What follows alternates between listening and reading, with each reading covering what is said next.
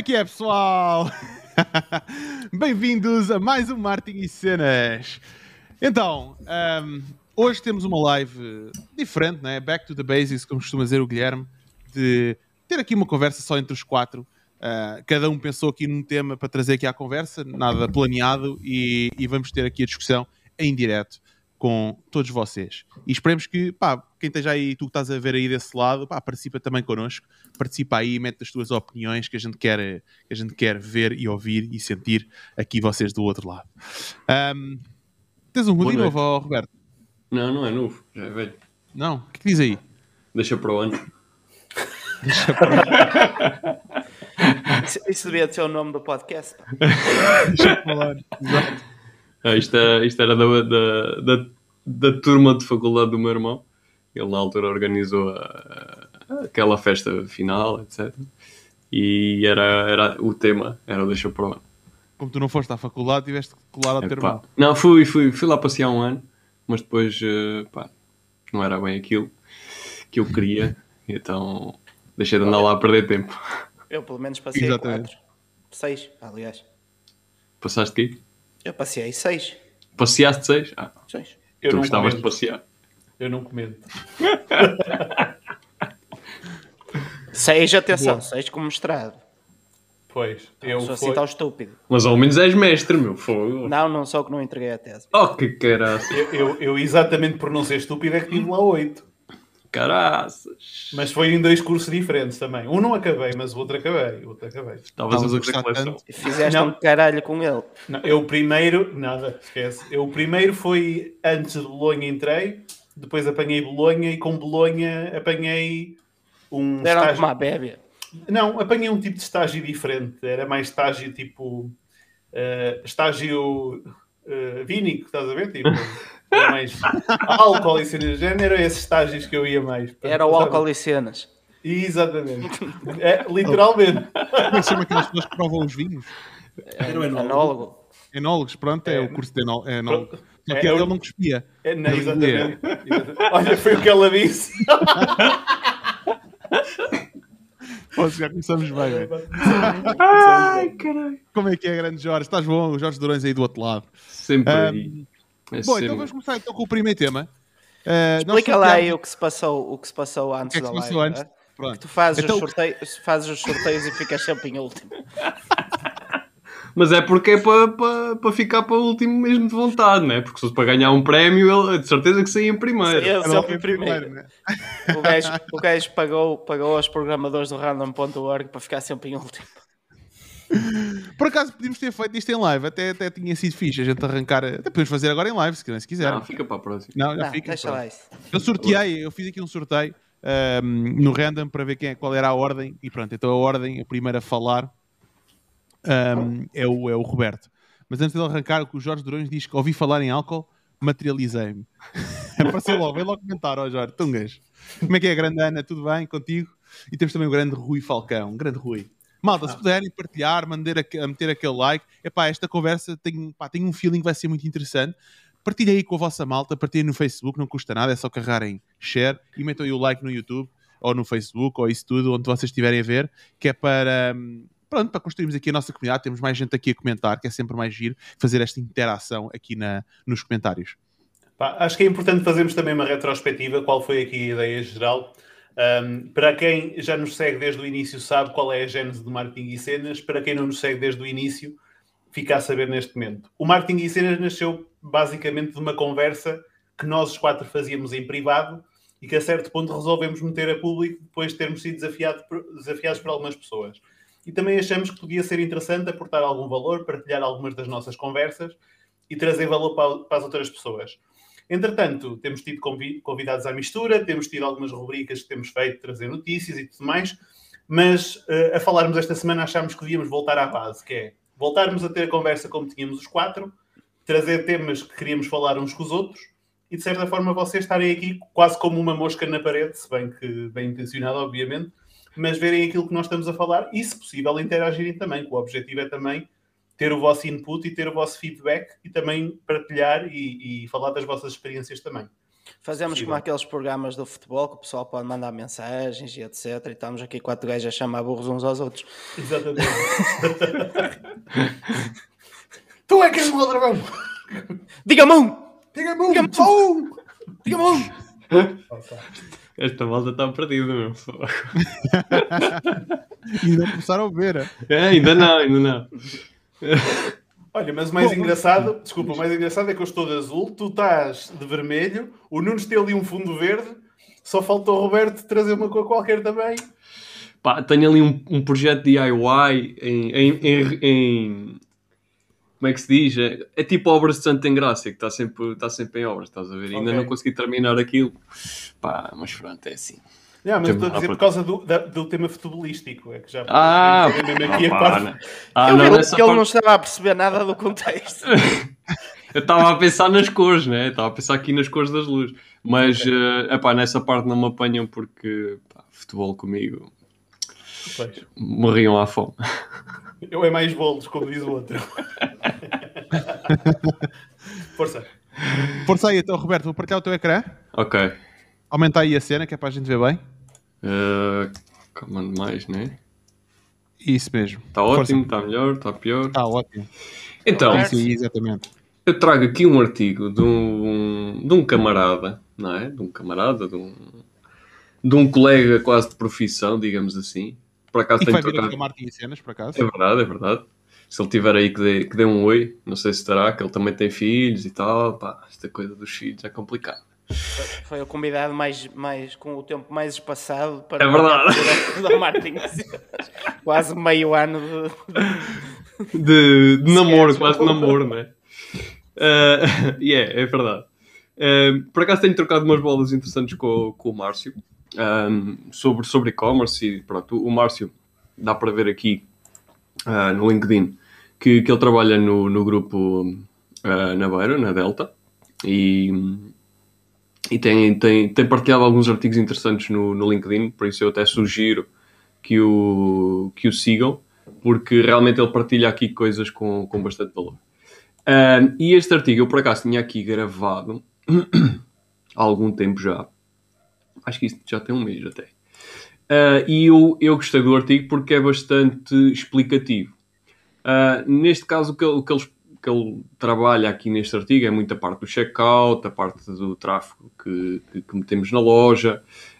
Um, depois, a parte do UX, testes AB, táticas com base na psicologia e comportamento do consumo, a parte de checkout, fazer, hum, fazer eh, upsells, tentar ir de encontro às necessidades dos nossos clientes. Ah, e tem, tem aqui várias dicas. Opa, eu, não- obviamente, não vou ler isto tudo, Ahm, mas eu acho que. Acho que vocês estão-se a rir, pá. Estou aqui concentradíssimo meu, a Ah, conversar. continua, continua, filho. Ahm, e isto para dizer o quê? Para dizer que ahm, e- este artigo, de certa forma, voltou aqui à, à, à minha ideia, porque esta semana eu tive aqui alguns desafios ah, em comunicação com clientes. ah, na parte, percebi que se calhar há comunicações que eu faço na- no e-commerce que não estão tão alinhados com a forma como o, o cliente vê o- a loja, a com- faz o flow de venda, etc. E que hum, se calhar às vezes estamos mais preocupados em colocar um hack que nós vimos num artigo XPTO, whatever, em vez de nos preocuparmos se calhar em perceber e ouvir o nosso cliente e adaptar a nossa loja ao nosso cliente. Um, uma coisa, por exemplo, que aconteceu, uh, eu fiz pré-venda da nova marca em final de outubro e uh, na comunicação da pré-venda há um, um- um texto que até está a vermelho, que eu não gosto muito, mas uh, está- era para ser bem salientado, uh, com a comunicação que os produtos iriam ser enviados mais tarde, numa data posterior, em- agora em novembro. Uh, e eu apercebi-me que ao longo de algumas dezenas de encomendas, alguns clientes encomendaram e não se aperceberam, e aquilo estava mesmo junto ao, ao add to cart, e não se aperceberam daquela comunicação.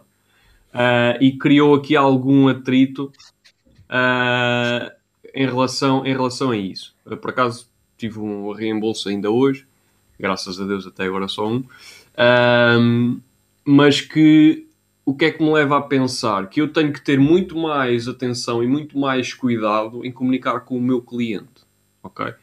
Às vezes, tecnicamente, não é tão possível, porque o ideal era, por exemplo, mudar o texto do botão para aquele, para aquele produto, etc. Mas, tecnicamente, na altura não surgiu e não foi implementado.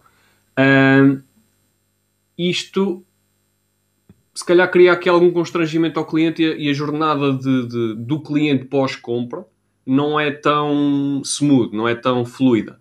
E oh, eu... Roberto, só para ficar claro, o que tu estás a dizer foi que tu tens os produtos em pré-venda e que tu tinhas lá uma notificação no, na página de produto a dizer este produto em pré-venda vai ser enviado daqui a não sei quanto tempo e Exatamente. os clientes pediram e que uh, uh, pediram e à espera de receber logo e não receberam. E a tua, a, a tua, sugestão em relação ao botão era, por exemplo, em vez de ter lá a dizer comprar, tinha lá a dizer fazer pedido em pré-venda. Assim. Pré-venda, assim. outra comunicação, reserva, reserva etc. Exato. Eu tenho uma ideia não sei se posso interromper, ou Roberto, ou se queres, pode, pode.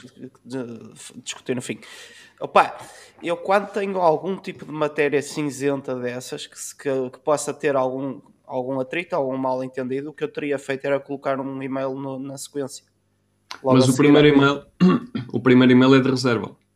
Ou seja, o primeiro e-mail indica ao cliente que a encomenda está reservada Uh, e, e, e, refere até como, pá, não sei agora o texto de cabeça, mas tipo, como comprou produtos desta marca que estão em pré-venda.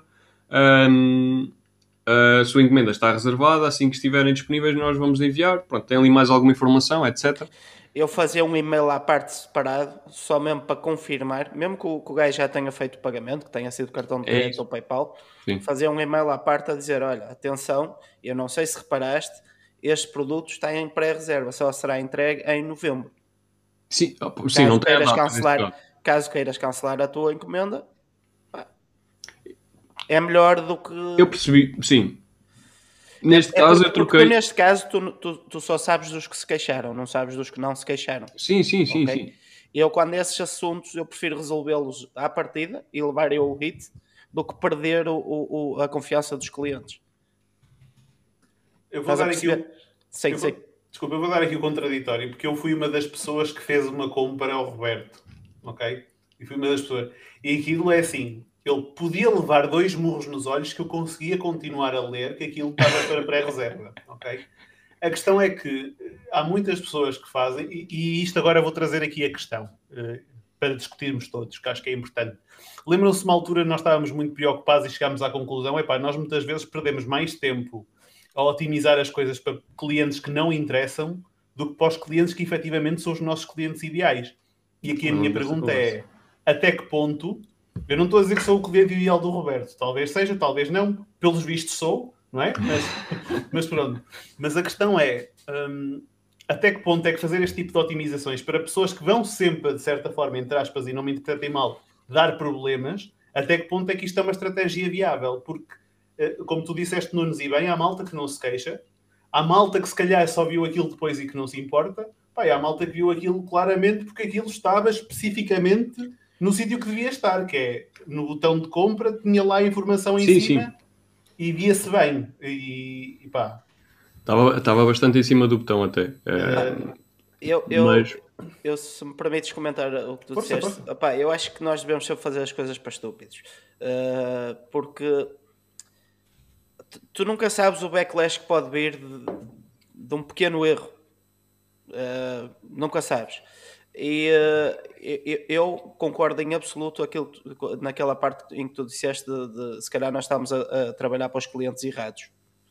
Concordo e tenho uma experiência na semana passada de um gajo que me pediu um personalizado, perguntou-me se tinha desconto, eu disse que não tinha desconto, ele mesmo assim uh, comprou normalmente, ainda me pediu para, para entrega para o dia a seguir porque era um aniversário, blá, blá, blá, teve sorte de, de, receber no dia a seguir porque não lhe, facilitei, não lhe, não lhe fiz a promessa. E por acaso já uh, o, a transportadora já tinha passado, nem a transportadora consegui enviar. E, um, e depois eu tenho, tenho, tenho um desconto ativo que ao fazeres o pagamento dá-te 50% de desconto se quiseres adicionar outra, outra coisa. Ele mesmo assim veio-me perguntar se, se abrange, diz lá, também uma caixa por baixo a dizer que não danos personalizados. Ele veio-me perguntar, eu disse já lhe tinha dito antes que não fazia descontos personalizados, mas disse: opá, se for uma coisa simples, faz-se. Porque o, o, o, primeiro desenho era simples. Então eu pensei: isto não vai dar trabalho nenhum, siga. Era uma cena altamente complexa. Um, eu vendo um personalizado a 34,90, não é? Eu não lhe ia fazer os, os 50% de maneira alguma. E uh, pá, era extremamente complexo, teve 6 ou 7 alterações. Uh, até que o gajo disse: Ah, está fixe. Uh, quanto é? Eu fiz-lhe tipo, fiz 30% de desconto. O gajo, é pá, estava a pensar em 15 euros. Eu como? 15 euros? 15 euros nem é metade de um, é mais 50% de um personalizado. Meu. Continua a pensar ele, lá um bocadinho. E ele diz assim: Ok, pronto, está bem. Está bem, uh, ok, pronto, na boa. Tipo, e aceitou e que pagou? Não, não, não, não.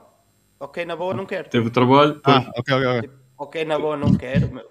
Precisamos ganhar o gajo, meu. Ainda ele, ele disse assim: Olha, para a próxima, pensa nisso antes. Gajo, pensa em quê? No valor, não é? Foda-se, estamos a brincar eu... com o trabalho dos outros, meu.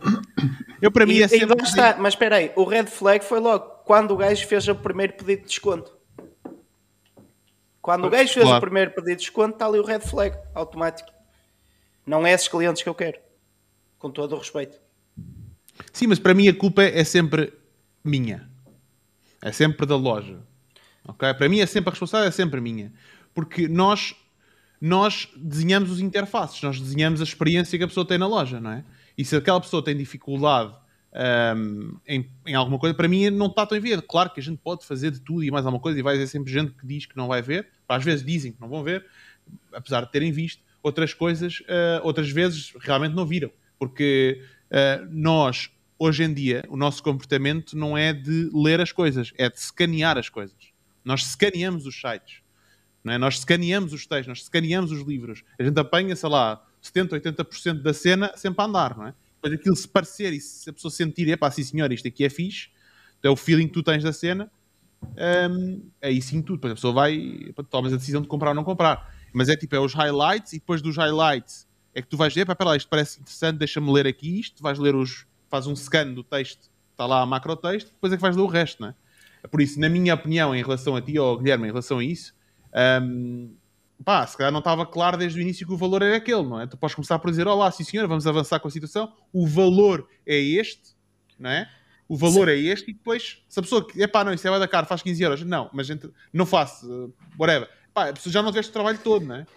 Eu percebo, sim, tu tens toda a razão, mas a partir do momento em que eu, no, no mínimo, a metade queria ganhá-lo, não é? E, uh, bom, a culpa foi minha porque se eu, não, se eu tenho lá que não faço descontos personalizados, eu devia manter firme aquilo que eu decidi no início e não fazer. Claro. E não tinha o trabalho, não é? Aí é a questão do precedente mesmo. Abriste o precedente, yeah. A lei foi a questão de, por mais 10 minutos de trabalho, na pior das hipóteses 5, aumenta o ticket desta encomenda. É uma cena que está, na minha cabeça, estava chave, estava chave na mão e ia acontecer. Yeah. Estás a perceber? Mas pronto, uh, abriu o precedente. A partir de agora não abre mais. Mas o que eu estava mas a dizer. no final das contas, provavelmente quem vai ficar a perder vou ser eu. Sim, mas também, pá, mais ou menos. Em muitos casos vale mais Depende. tu perderes, dás um passo atrás para depois dar dois à frente. Isso aí. Claro, eu tenho que fazer. As exceções não podem confirmar a regra. Exatamente. Agora, aqui neste caso em concreto do Roberto, por exemplo, eu percebo o que o Jorge está a dizer. Em última análise, nós somos responsáveis pelas plataformas que temos e temos que garantir que a informação está explícita e o mais clara possível. Epá, mas isto é exatamente como aquelas pessoas, por exemplo, eu, eu, vou dar aqui um exemplo que pode parecer ridículo, mas vou fazer aqui um paralelismo. Isto é a mesma coisa que um gajo ir assinar um contrato de crédito que tem a obrigação de ler o contrato, mas só porque dá muito trabalho, porque são mais 10 páginas, assina no fim e depois diz, ah, espera aí, eu só, eu só passei aqui muito por alto, está bem. Obviamente que há responsabilidade por quem dá o, o, o, contrato, que também tem que explicar as cláusulas, mas já nem vamos entrar por aí. Uh, a questão é que uh, uma pessoa não se pode isentar de culpa, não é? A pessoa que está a comprar online tem que saber o que está a fazer. E, por exemplo, a pessoa se faz um contrato online, porque uma compra para todos os efeitos acaba por ser um contrato também, está-se a vincular com a informação que lá está. Quer tenha lido ou não. Exatamente. Há uma, há uma questão... ler, o problema é dela. É, é exatamente, desculpa, ó, ó Nunes. Por exemplo, o Facebook Facebook tem um contrato e toda a gente, quando faz uma conta no Facebook, tem o contrato. E depois vem a malta dizer: Ah, eu meti uma imagem no Facebook, os direitos são meus. Essas pessoas notoriamente não leram os termos e condições do Facebook, em que diz lá que todas as imagens e conteúdo publicado no Facebook é propriedade do Facebook, blá blá blá blá blá. blá. Não é?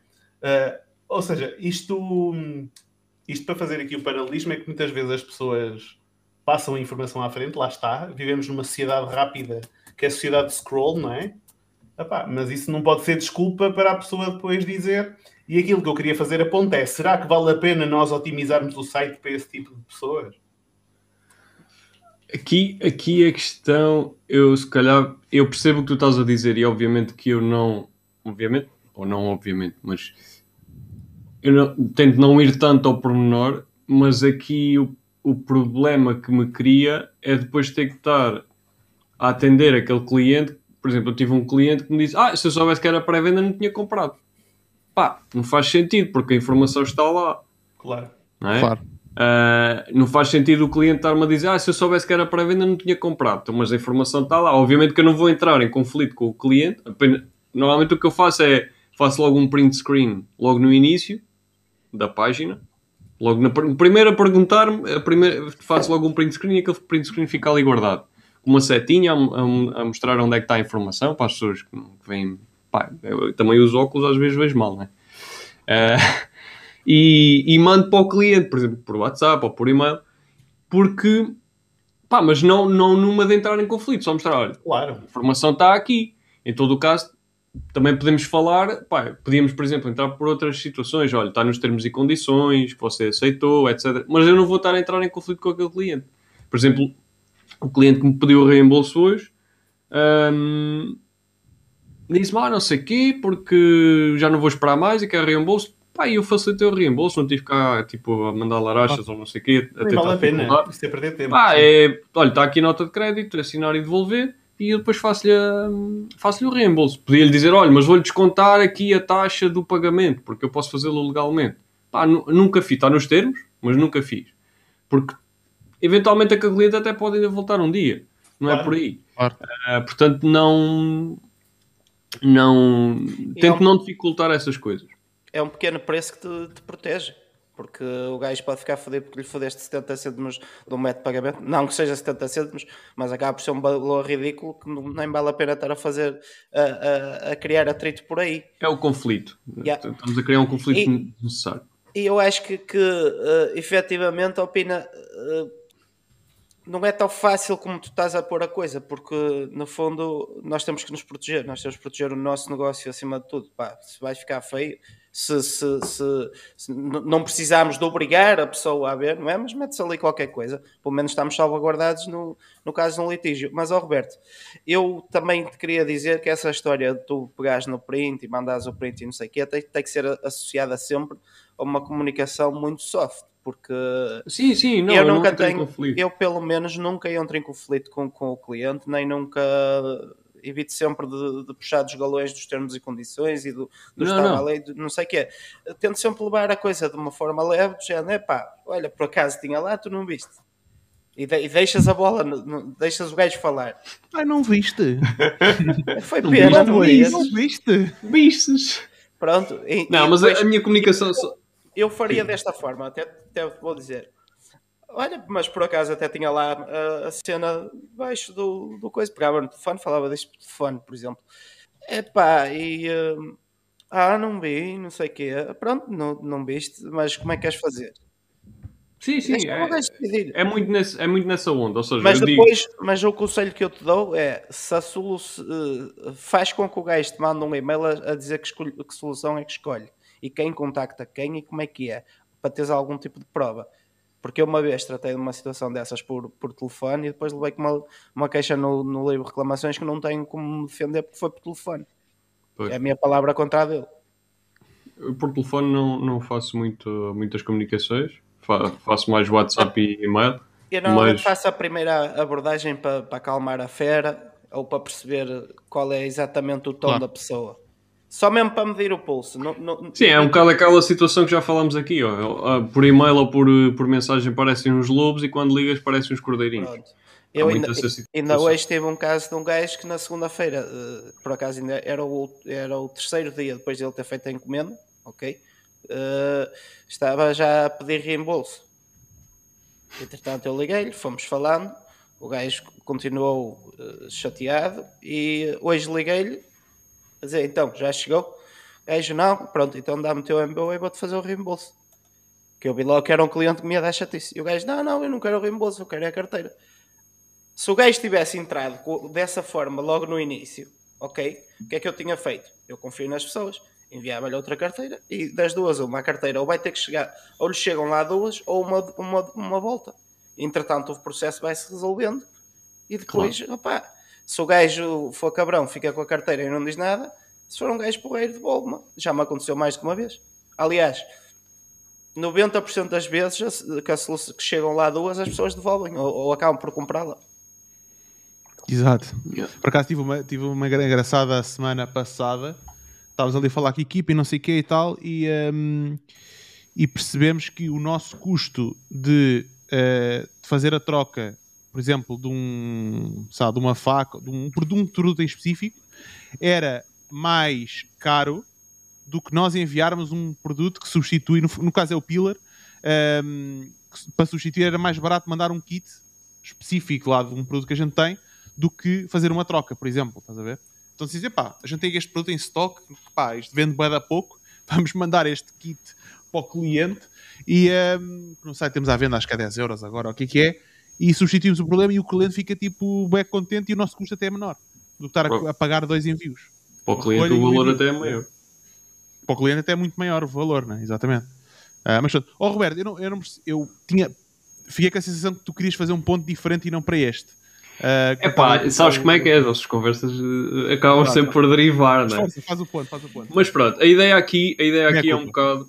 Um, a, minha ideia aqui com o artigo era um bocadinho nesse sentido, que é não, não basta uh, criarmos uma loja e montarmos um e-commerce, ok?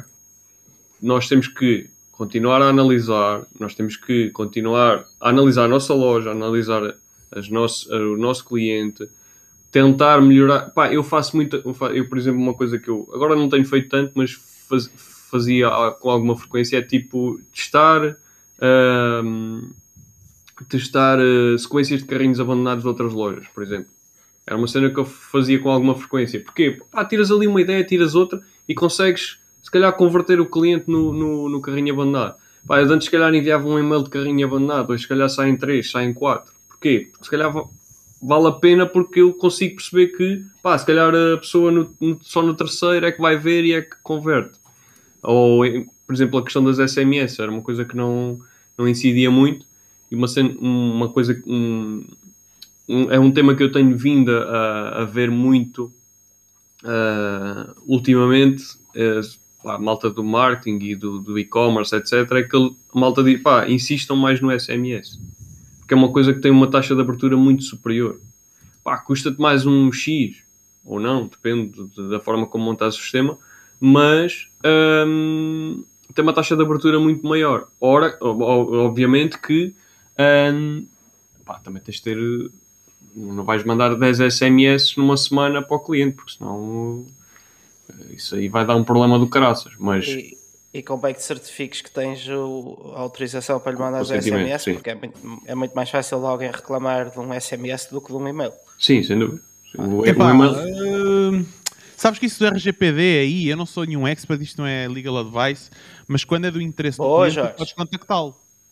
Sim, sim, sim, sim. tu podes contactar o cliente e neste caso é do interesse do cliente. O cliente sim, é uma mas... encomenda que ele fez e é super importante aquela encomenda chegar ao cliente, estás a ver? e, e, e, o cliente quer a encomenda, porque ele fez a encomenda. Então estamos estou... só a relembrar que a pessoa para pagar a encomenda Sim, sim, mas eu, eu, não estou, eu não estou, não, não era nessa parte que eu estava a dar este, este, este conselho. É mais na parte do pessoal que. Campanhas. É. De substituir okay. campanhas de newsletters por uh, campanhas de SMS. Não. Ah, mas a campanha é do interesse do cliente também. O cliente quer comprar aquele produto. Ele aqui ainda não sabe. Então a gente tem que lembrar. tu não deixas ter, tu não deixas ter razão, mas acaba por ser um terreno perigoso e eu não aconselho ninguém a fazer. Sabe uma coisa que eu nunca mais vi? Agora desculpa fazer este paralelismo. Eu nunca mais vi ninguém utilizar que foram as push notifications, pá. Por acaso, 260 em Nunca, nunca aceitei nenhuma, por acaso.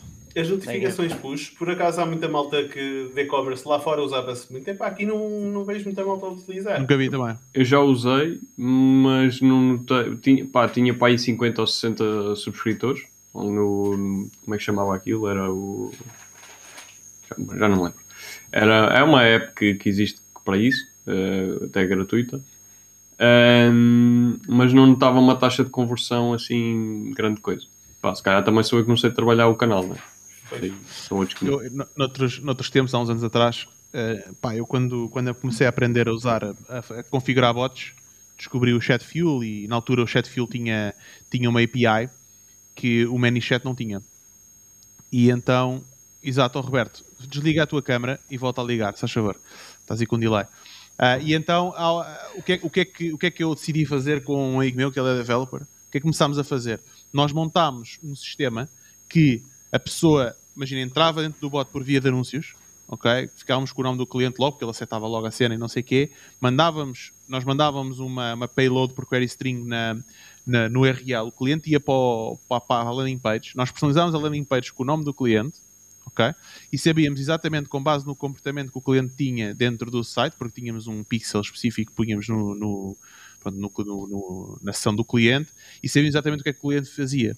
Então, com base no comportamento que a pessoa fazia. Hã? Nada, esquece. uh, na sessão do cliente, foi o que eu percebi que tu disseste antes no cu do cliente. tu disseste no cu e depois é que assim mudaste para sessão. Não, assim tão... não, não, era tão sofisticado assim. Uh, o sistema.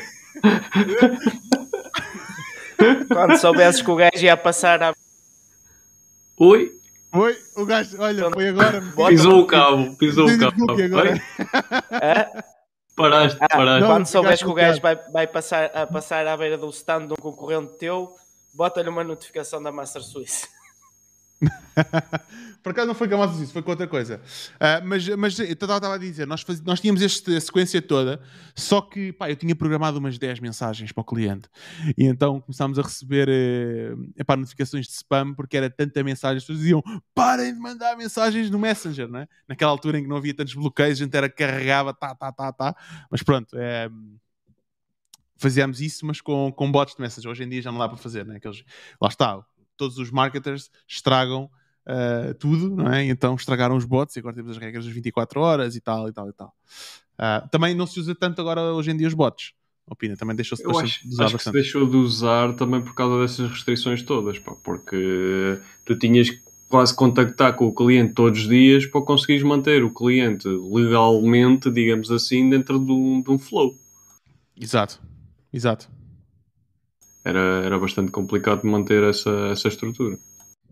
Oh André, o, o ruído é, o, é, o, é do microfone do, do Roberto. O gajo tem ali qualquer coisa na eletricidade dele. Ele é que fez a instalação elétrica em casa dele, quase teve dois incêndios. E, uh... Não, ele, foi mesmo da falar... máquina. Diz... Ah, da ma... ah, pois é, foi, foi a máquina que ardeu. Exato. Pronto, eu, eu peço desculpa já por toda a gente. O Roberto pede desculpa aí, com a malta, mas pronto, é uma solução, é uma coisa que não. não pronto, é o que é. Quando ele falar, já tentámos, tentámos resolver antes de entrar em live. Pá, já desliguei, liguei aqui tudo, mas não. Eu não consigo ouvir uh, o ruído, uh, o que é super estranho. Eu acho mas... que estava aí metida no, no sinal. Qualquer coisa assim. Está por USB, merda, mas... Não sei, mas pronto. Não interessa, é o que é. Eu vou desligando, está uh, bem? Está bem, tranquilo. Olha, já agora vou aproveitar para responder aqui ao, ao Rui Falcão. O Rui, o Rui pergunta: quando for oportuno, gostava de saber a, mais ou menos a porcentagem de MBWay, Multibanco, PayPal, no vosso caso. Eu uso o Shopify e o PayPal, uh, lá é uma merda pelo que, pelo que anulei. Uh, e, ok, muito bem. Eu fui, fui, fui fazer as contas, enquanto estava, enquanto estava a Roberto a falar, fui fazer as contas. Nós, no nosso caso, uh, Multibanco é 50%, MBWay é 22%, cartão de crédito é 13%, PayPal é 13% e uh, pagamento de entrega é 2%. Eu, a última vez que fiz as contas, o MBA já representava cerca de 50%. No seu caso? Era, sim, a seguir era multibanco, oh. cartão de crédito, salvo erro a seguir, e depois PayPal. Transferência bancária ali duas ou três, de vez em quando. Mas o MBA escalou imenso. Ah, isso é excelente. Diz, diz, uh, Pina. Nada, eu ia dizer que eu é MBWay, Stripe e transferência multibanco. Estou a brincar. Eu também recebo online, só que não é como vocês, não é? Só que eu tenho uma base muito pequena de clientes, quer dizer que a minha variância. A amostragem é curta, né? A amostragem é curta. Mas, mas os, os teus clientes pagam, pagam melhor que os meus, né? Por isso. Uh... Sim, o AOV é maior, o AOV é maior. É isso, Opa. é isso, é isso. Oh, Estava a faltar a palavra. Roberto, eu tive 8 anos na faculdade, estudasses, pá. Olha, podes, podes, podes mostrar os, os, os galardões, diz As medalhas, quando começares a receber em cripto. Que aí os valores são mais interessantes. Yeah, yeah, yeah. Isso é verdade. Isso é verdade. Um, Rui Falcão, obri obrigado. Se desses 13%, 10 converterem, a perda é pequena. Não, sem dúvida. Por acaso podia ver qual é que foi pagos e não pagos. E neste caso, isto foi só números pagos. Uh, foi números pagos e, e pronto. E, e, é engraçado porque também no, no outro dia estava, estava a falar com a equipa uh, para como é que nós recuperávamos as encomendas tanto de multibanco como de MBWay. Por exemplo, no caso do e-commerce, elas ficam independentes, no, uh, se for MBWay e PayPal e assim, que ficam canceladas passado um tempo. no caso do multibanco, ficam ali em aguarda pagamento. E nós temos uma sequência de uma sequência uh, montada para pessoas que não pagaram o multibanco. A pessoa recebe, acho que são 3 SMS e mais uns quantos e-mails, 3 ou 4 e-mails também, para pagar a encomenda. E passado, acho que são 7 dias, nós cancelamos a encomenda do cliente. O que temos notado é que muitas vezes um, o cliente aguarda para o final do mês para pagar. Para receber o ordenado e, e pagar. Só que já fez a encomenda. O que é curioso. Um, Pá, eu, quem, por acaso, quem... eu, eu, por acaso tenho uma estratégia semelhante, mas já percebi que uh, nos três primeiros dias, se não pagar, já não vai pagar. No meu caso. Okay. Agora, o que tu estás a dizer também é interessante, e se calhar pode ser interessante nós pormos esses clientes numa lista, ok? Quando a order é cancelada, numa lista, e quando chegamos ao fim do mês, contactá-los por e-mail. Sim. Pode ser uma nós, estratégia nós, interessante. Sim, nós, Para nós tu não andares a lei com a tua contabilidade meia, meia, entre aspas, fodida, porque não sabes se aquela order vai ser paga ou não vai, cancelas a order ao terceiro ou ao quarto dia, imagina, e esse cliente vai receber um e-mail no final do mês com os produtos que ele tinha no, no carrinho a dizer, olha, qualquer, não, é, não é necessário, não é necessário ir, não é necessário cancelar. Eu, para mim, não tenho necessidade nenhuma em estar a cancelar mais rápido a encomenda, estás a ver? Não... Eu, eu por acaso tenho. Uh, tenho, principalmente agora nesta altura de Natal, por uma, uma razão simples. Uh, como é uma altura de pico, eu gosto sempre de comparar os, os números diariamente em relação ao ano passado, para perceber qual, qual, uh, qual ano passado e ao ano anterior, para perceber em que dias é que eu devo de apostar em mais publicidade, porque os dados históricos dizem mais ou menos em qual, quando, é que, quando é que aquilo começa a subir, ok? E uh, principalmente agora, com, como tu no, no, o relatório do Facebook também não é propriamente a coisa mais fidedigna do mundo, eu gosto de ter esse controle quase diário. Ou seja, uh, eu não posso estar a contar com 10 encomendas do dia 2 que não vão ser pagas. Eu cancelo as encomendas que é para continuar a ter a noção por exemplo, eu este ano estou a controlar se estamos a crescer no mesmo período em relação ao ano passado. Ok? Que é para prever mais ou menos o que é que vai acontecer no futuro. Mas porquê é que não podes ter o dashboard com, só, com as, só com as encomendas pagas? Ah, porque eu uso o dashboard do, do e-commerce. E ele... Isso também dá para fazer, consegues lá selecionar só para mostrar as pagas. Tenho quase é. certeza. Pronto, eu acho que sim. Eu, mesmo assim, eu da minha experiência já ando há um ano. Que foi paga. Pronto, mas eu já, já há um ano que estamos, que estamos nisto, já há um ano que tenho esse sistema montado e, e já percebi que eu, eu, eu, eu, normalmente costumo ir ver nas orders o pessoal normalmente ou não chega ao terceiro SMS e o que chega ao terceiro SMS já não paga. Pois, pois, pois. É possível, é possível. Por acaso nunca fui fazer esse estudo. Eu não sei se mandas mas... por hora, eu por norma mando no dia seguinte ao meio-dia, depois às 5 da tarde e depois às 7 da noite. Que é para testar várias tenho... horas em que o pessoal normalmente está livre para ir eh, ao multibanco. Exato, está tá melhor, ó, Roberto. Uh, agora não se ouve o ruído, boa. Ok. O e o resto do povo Agradece. Agradece. Pá, acho que é um campo. Acho que é o cabo de ligação que está tá marado, então liga o micro diretamente. Ah, boa, boa. Um, pois, oh, oh, oh, Guilherme, eu percebo. São... Nós uma coisa que estávamos a ver agora era para mesmo, passados X dias, meter um sistema para ligar ao cliente. Por exemplo, todas nós não temos muitas encomendas com pagamento de entrega, mas todas, todas as encomendas que de pagamento de entrega, a encomenda não segue sem nós confirmarmos a encomenda com o cliente. Tu que é, podes... que é, que é, fazer uma chamada, estás a ver? Yeah, tu podes fazer um sistema uh, que é ele enviar, tu com o Automate consegues fazer isso, que é ele enviar-te um e-mail para uh, teres, por exemplo, contactar arroba uh, mastersuisse.com e uh, tens uma pessoa responsável por, por olhar para esse e-mail, imagina, e uh, quando a encomenda passa, está a um dia de ser cancelada, imagina, aquilo manda-te um e-mail para o teu próprio e-mail a dizer contacta esta pessoa. Já com os dados da encomenda e tudo mais, é só pegar Não, nós temos isso ligado com o Slack. Nós ah, temos okay. isso no Slack, ou seja, aquilo manda uma notificação no Slack com, a, com, o link direto para a encomenda, com o número de telefone do cliente, e depois a pessoa que está responsável por isso vai lá e quando liga e fala com o cliente, mete lá um checkbox, automaticamente muda o estado da encomenda e a encomenda segue. Oh. Nós temos é, dessa forma. É igual. É um, é um bocado de esteroides, mas é basicamente a ideia é a mesma. É, é tu contactares contigo mesmo numa caixa, numa caixa, num canal específico onde sabes que aquilo é para aquilo e, e, tens lá a informação toda e que aquilo é, é efetivamente notifica, importante. E aquilo notifica a pessoa yeah. em, em, causa, por isso acaba por, por não passar despercebido. O e-mail podia e passar marca a pessoa, exatamente. Aquilo marca a pessoa específica que tem que contactar. E ela já recebe uma notificação e diz, ok, espera lá, puma, liga para o cliente e tal. Yeah. O Roberto Olha, está outra vez com delay. É, tu de vez em quando ficas com um delay, ó Roberto. Mas pronto. Está bom? Não. Agora estava bom porque estava, estava, não tinha câmera. Ah, ok. Não gostas de me ver. Eu, eu puxa, puxa, só aqui a, a questão do. Não, o do Rui Falcão. Ele diz que envia o primeiro. Esta? Manda o primeiro e-mail. Ah, é? Outras. Ele diz que manda o primeiro e-mail exatamente 24 horas depois. Uh, Rui, vou-te dar um conselho. Envia pelo menos mais um e-mail antes das 24 horas. E esquece, pá, esquece os, os tempos que o cliente está acordado ou que está a dormir. Esquece. Manda antes porque às vezes, por, por exemplo, o MBWay, quando falha, o meu, o meu cliente recebe um, um e-mail e um SMS para, depois de 8 minutos. Ou seja, desde yeah. o momento em que faz a compra, 8 minutos está a receber comunicação.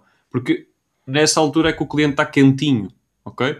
É nessa altura que o cliente um, está disposto a pagar. Se tu conseguires resolver, pá, houve ali um problema qualquer no pagamento, se tu conseguires resolver aquilo na hora, um, se tu conseguires resolver aquilo na hora, se calhar consegues converter o cliente e consegues uh, fechar a compra. Eu tive um, por acaso partilhei aqui com, com, com os meus colegas do Mac, que aí e até partilhei, até partilhei um artigo no, no LinkedIn, que hum, houve um cliente que teve um problema no pagamento, não conseguiu fazer o pagamento por MBWay, deixou para o dia a seguir uma compra que era de, imagina, 40 euros, passou para 15 euros.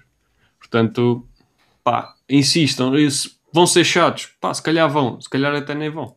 Porque acabam por, por converter e é isso que no fim do, do dia faz, é. uh, faz o negócio ser rentável. É, é, é, mas, mas lá está, aqui estamos num ponto em que também depois, conforme método de pagamento, também tens que alterar a estratégia. Sim, o sim, MBA, a comunicação é diferente. Um gajo que decidiu pagar por MBA decidiu comprar aquilo ali, naquela hora. Exatamente. É, um gajo que, que comprou por multibanco pode simplesmente ter-se esquecido. Ou pode, tipo, pode que ir à, ao... tem yeah, que ir à pode... caixa, por exemplo. Sim, ou, ou comprou à uma da manhã, amanhã tem que ir ao multibanco.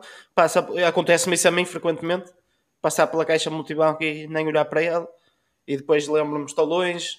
Depois não vou lá de propósito. É isso, é isso. Há que adaptar a comunicação ao tipo de, por exemplo, se for PayPal ou cartão de crédito, o cliente vai ter que fazer uma, uma compra nova. Se nós conseguimos, por exemplo, pronto, agora já há outras opções, mas o normal é falhou o pagamento, vais ter que fazer uma compra nova, porque o cliente vai ter que entrar e meter os, os dados ou passar a, ao PayPal, etc.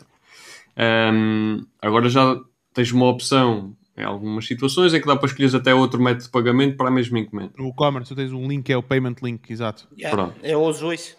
E o, salvo erro, o plugin da web dados da, da If Then Pay aparece mesmo os botões no, na order, na encomenda, e tu podes clicar lá e mudares para outro método de pagamento ou até o mesmo. Mas nesse caso, uh, não tendo essa opção, nesse caso, de certa forma, o cliente é obrigado a criar uma outra encomenda ou arranjar a forma de essa encomenda ser gerada automaticamente através de um link. Um, e então tem que ser uma, uma cena, tem, tem que ser uma comunicação diferente. Eu não vou comunicar para um cliente que ia pagar por MBWay, olha, não esqueça de pagar a sua encomenda, tem aqui o link para a sua encomenda, etc. Porque ele já não vai pagar ali. Enquanto que o multibanco, podes ir tentando uh, ao longo do tempo, assim como transferência o bancária. O MBWay é logo, olha, deve ter havido algum problema de comunicação entre as, entre as plataformas. Para, olha, se quiseres mandar o dinheiro para aqui, mete só o número da encomenda que é este, que já o yeah. manda automaticamente para ele saber, para não ter que ir andar atrás dele. E, Tenho eh, essa situação também. Tento resolver assim. Se o gajo mesmo assim não fizer, eu no dia a seguir manualmente contacto com ele. Okay. Exato. E já agora. É, não precisa ser é manual. Exato. Podes eu acho que isto no, aqui. No fluxo. Para resumir a coisa, ok? Tens mais alguma coisa a dizer, ou Guilherme? Não, não, não. Ah, ok. Uh, só para ter certeza. Para resumir a coisa. Um... Olha, Ana Lima, já não vinha cá há muito tempo, Ana Lima. Oh, Ana, como é que estás?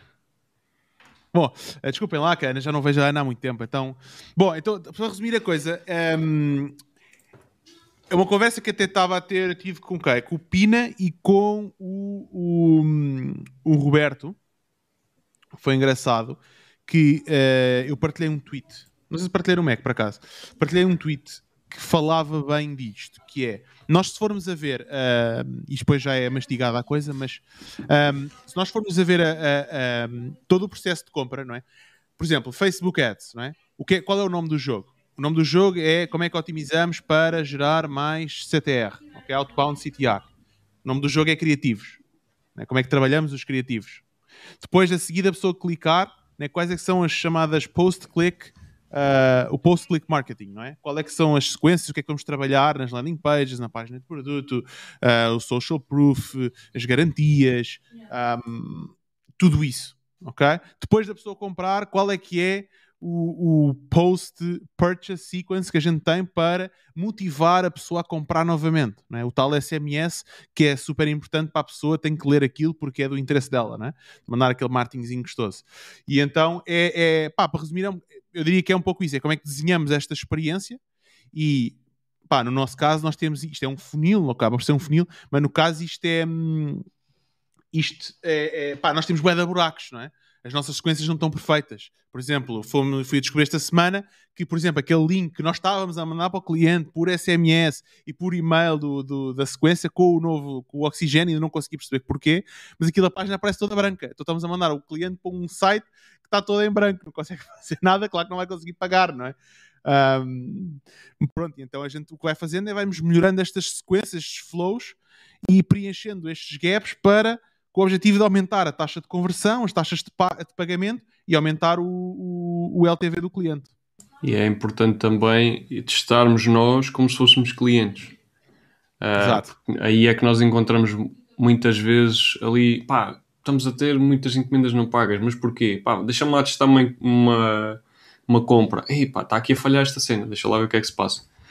Um, às vezes atualizava qualquer coisa no site e quebrava-me logo o processo de compra, por exemplo. Então tinha que ou voltar para trás ou tentar perceber o que é que estava a passar e corrigir.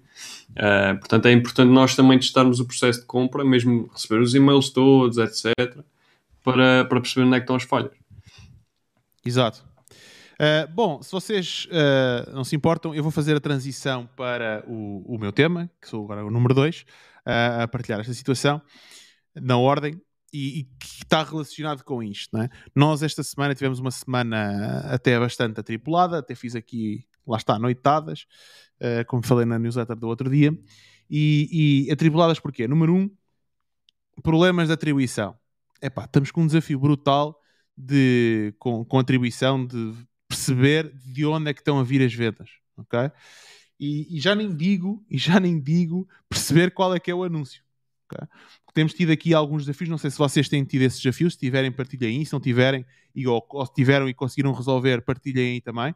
Um, mas nós estávamos a ver, por exemplo, vendas de Facebook, é o nosso principal canal. Tipo, bué poucas vendas. Porquê que está a dar poucas vendas? Nós estamos a ter vendas, estão a ser atribuídas como Not Set Google, ok? E Direct. Porquê é que não estão a aparecer com Facebook? Depois, um, lá tentámos.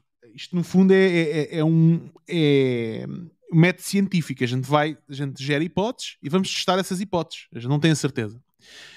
Um, depois começámos a receber o, o, feedback de clientes a dizer que não conseguiam comprar no site, que dava erro. E nós, epá, espera lá, então, mas a mim está-me a funcionar. Porquê é que está a dar erro? Pode mandar screenshots. Por exemplo, até uma das pessoas que até me notificou foi a Liliana. Não sei se a Liliana está aí. Uh, se tiver, pá, ela costuma olá, por isso não deve estar. Mas uh, a Liliana mandou-me: Olha, Jorge, estou aqui no site e está-me a dar este erro. Então estive ali com ela, tá, tá, tá, para trás para a frente, para trás para a frente, para tentar testar, não é? E ver e perceber quando é que estava aí o problema. Qual é que era o problema? Era um erro random. Então um, é, é, um erro random. Então, como é que a gente diagnostica um erro random? Epá, tem que ser, é, lá está. Hipótese, vamos lá ver o que é que é, o que é que não é. Por exemplo, uma das coisas que aconteceu um, na.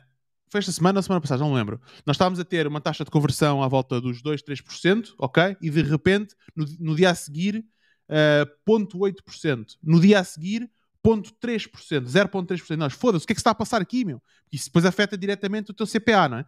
Então, tipo, o que é que está a passar aqui no site? Estamos, tipo, bué da gente no site, não está a fazer vendas, taxa de conversão de merda, ok? O que é que está a passar? Fomos a ver, por acaso até foi o Roberto.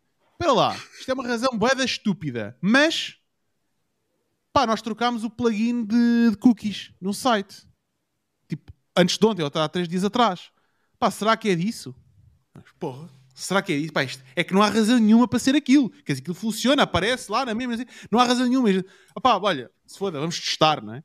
Então o que é que fizemos? É pá, desliga, desliga o. Desliga o, o o plugin. Desliga o plugin. Puma, vendas logo. Pau, subiram logo, taxa de conversão subiu e tal e tal e tal. Mas continuávamos a ter erros no site. E erros random, error 500. Fui falar mas, com pessoas.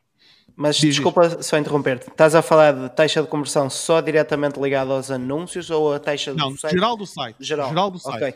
Okay. Porque taxa, eh, nós fomos a ver a taxa de conversão específica, por exemplo, de Facebook, é boa da baixa.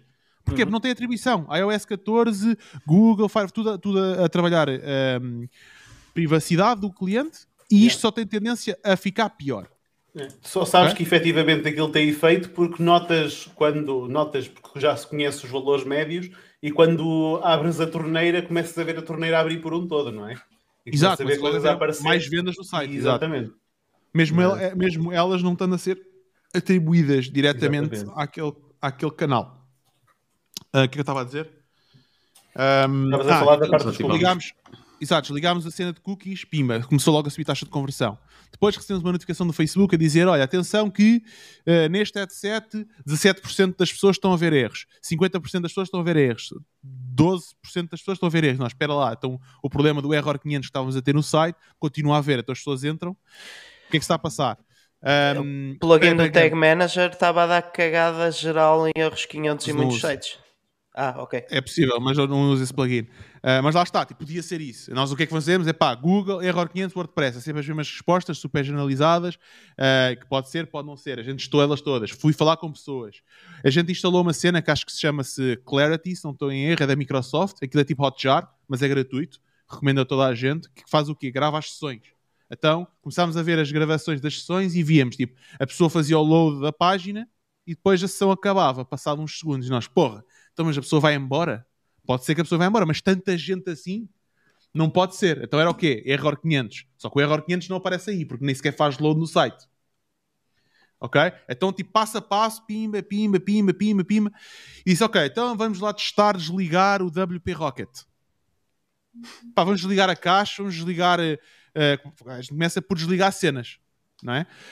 Um, olha o André, grande André, pá o André foi uma das pessoas com quem fui falar e para lá, o que é que se faz quando se aparece error 500? Eu estou farto de pesquisar, esta merda nenhuma coisa resolve. Lá deu umas dicas e tal, não era daquilo, mas lá deu umas cenas, se senhor altera no site, tens este valor muito alto e não sei o quê. Ótimo, boa, fiz isso, não resolvia. Desligámos o WP Rocket, puma, o site começou a funcionar, nós dobrámos o load time, passámos de um segundo para dois, é pá, que se lixe, mas as pessoas conseguem navegar. Um, e, e, e, lá fui ver um artigo, sim senhor, o WP Rocket tem um artigo de error 500. Pode ser conflito com outro plugin, mas neste momento um, tranquilo. Isto tudo para dizer o quê? Para chegar ao meu tema. Quer dizer alguma coisa, Ken? Eu há pouco enganei-me, não era o do Tag Manager, é aquele do, do Google Analytics, o que mete o e-commerce. Pixel Your Site? Quê. Não, não, há um plugin que, que, é usado por quase toda a gente, que é o que faz o Enhanced e-commerce do coisa, que é um do Team ou não sei o quê, que é o ah, Google Analytics, eh, uma cena qualquer. Eu por acaso não uso esse, que eu uso só o Pixel Your Site, mas às vezes podia ser. Exato. Já agora o Pixel costuma fazer eh, agora Black Fridays e eu sei o quê. O ano passado fizeram um Lifetime Deal que eu comprei, uh, porque todos os anos pagava aquilo, então compensa-me. Por isso, se quiserem comprar Pixel Your Site, aquilo é top. Esperem pelo Black Friday que já vão fazer eh, aí promoções, uh, quase certeza. Mas pronto, e então, depois em conversa com o. Estávamos em conversa em privado, estava com o Pina a falar e não sei o quê, e, e ele estava a dizer: epá, eu Olha, diz tu, opina, mais do que tu estás a dizer, diz Sim. tu o que é que estavas-me a dizer. Não, estava a dizer que hum, com estas alterações todas, um, pá, que o meu objetivo pós Black Friday era precisamente dedicar-me ao estudo, mas imersivo, de tudo que era Analytics e a parte de Data Studio. Um, e isto vinha com propósito. Uh, na altura o Jorge também perguntou, mas achas que esse é o melhor uso do teu tempo? Uh, e eu na altura respondi-lhe que a meu ver sim, uma vez que um, eu antigamente fazia muito da parte de Facebook, eu sempre trabalhei maioritariamente Facebook, eu sei usar Analytics normalmente, sei usar a maior parte das ferramentas, mas não, não, não, não consigo trabalhar aquilo quase de olhos fechados, ou não consigo muitas vezes fazer as coisas que quero fazer de forma consistente e perco muito tempo a fazer as mesmas coisas de forma diferente porque não tenho propriamente um sistema. E isso também tem muito a ver com o facto de eu já ter reconhecido que não domino totalmente a plataforma. E então estava-lhe a dizer, eu se conseguir poupar uma hora por dia a analisar várias contas que analiso no Analytics, não é? Porque tenho o sistema montado, quer dizer que se calhar num mês poupo, sei lá, 30 horas e se calhar num ano poupo 360 horas. Essas 360 horas à minha taxa atual são 12 mil euros que eu poupo por ano muitas vezes uma pessoa não pensa nestas coisas, mas a minha pergunta é: não vale a pena dedicar uma ou duas semanas de estudo intensivo para poupar 12 mil euros no ano? A questão é esta. Ou as para 300, ganhar. As 360 horas são menos do que esses 15 dias que tu vais usar a aprender. Só, mesmo sem, sem meter dinheiro ao barulho, só, é, só por aí a tua resposta já está dada. Porque se tu Exato. trabalhares, se tu, se tu dedicares 8 horas por dia durante 5 dias, ou seja, 40 horas, Sim. ok? Se mesmo faças duas semanas, 10 dias, são 80 horas. Vais poupar 365 num ano. Num ano, sem contar com o efeito, não é? Poupas o tempo e ainda ganhas e, o tempo. E, o que vais ficar a, a, aprender e o que provavelmente vais melhorar no resto dos resultados dos teus clientes e nos teus próprios resultados. Mas isto para dizer o quê? O Jorge fez esta questão mais até por uma questão de curiosidade, que era para ele perceber o, o que é que eu estava a pensar para estar a tomar esta decisão. Acho era um bocado por aí. Sim, não, não era uma loaded question, ou seja, não tinha qualquer... Uh, segunda intenção, exato. Segunda intenção, era tipo fazer pensar, não é? Uh, e pensar em conjunto. E, e, o que leva à minha, à minha pergunta, ok? Não para ti, Pina, mas para todos e até para a audiência. E antes de fazer a pergunta, eu vou ler aqui o comentário do João Silva, do João da Silva, que diz: Saudades de ter aquele Roas no Business Manager. Era feliz e nem sabia. Agora um gajo nem sabe como é que é, como é, que é otimizar. É assim. Como é e como otimizar, acho que é isso. Né? Assim um... e carregas. Exato. É como leva... e o que otimizar. Uh, otimizar. Yeah. E o não que, sabes como otimizar e o que é que tens Eu nem sei ler, meu. Eu já nem sei ler. Escaneaste, escaneaste aí o comentário. Escaneei, um gajo vai escaneando a cena. Pronto, o que me leva à minha pergunta, ok? Que é, e tenho aqui a escrita, e vou tentar ler de uma ponta à outra, como deve ser. Não vou mostrar, porque assim o que eu ler está certo. Tu consegues, Go, George. Será que Go, devemos aprofundar conhecimento na componente analítica de campanhas? Ou será que devemos aprofundar conhecimento em human behavior e na psicologia da venda? Ou da compra? Eu vou dar a resposta uma vez que fui eu que te dei o tema, ou seja, fui eu que te ajudei a criar o tema. Vou dar a minha resposta. O meu objetivo de aprofundar a minha capacidade analítica não é só por causa das campanhas, mas precisamente de uma parte que tu referiste há bocado, que é a parte do post-click. É grande parte das pessoas e grande parte da malta que trabalha com o tráfego pago foca-se muito na parte das campanhas e efetivamente são importantes, mas toda a parte de post-click acaba por ser importante. E o post-click abrange desde o design, desde user experience, desde a própria copy e todo o trabalho que é necessário fazer para que tu tenhas um sistema, um funil ou uma jornada para um cliente que acabe por oferecer aquilo que a pessoa procura ou que seja uh, uma jornada smooth ou uma, um caminho sem restrições ou sem atritos para que a pessoa possa uh, caminhar nele livremente. Ou seja, mais do que a parte das campanhas, as campanhas é uma justificação para eu aprofundar outro tipo de conhecimentos, por exemplo, neste sim. caso específico. Eu aqui especificamente não, que, não quero dizer campanhas de ads, mas sim como uma campanha como um todo, que eu, eu, okay. eu, eu ouço.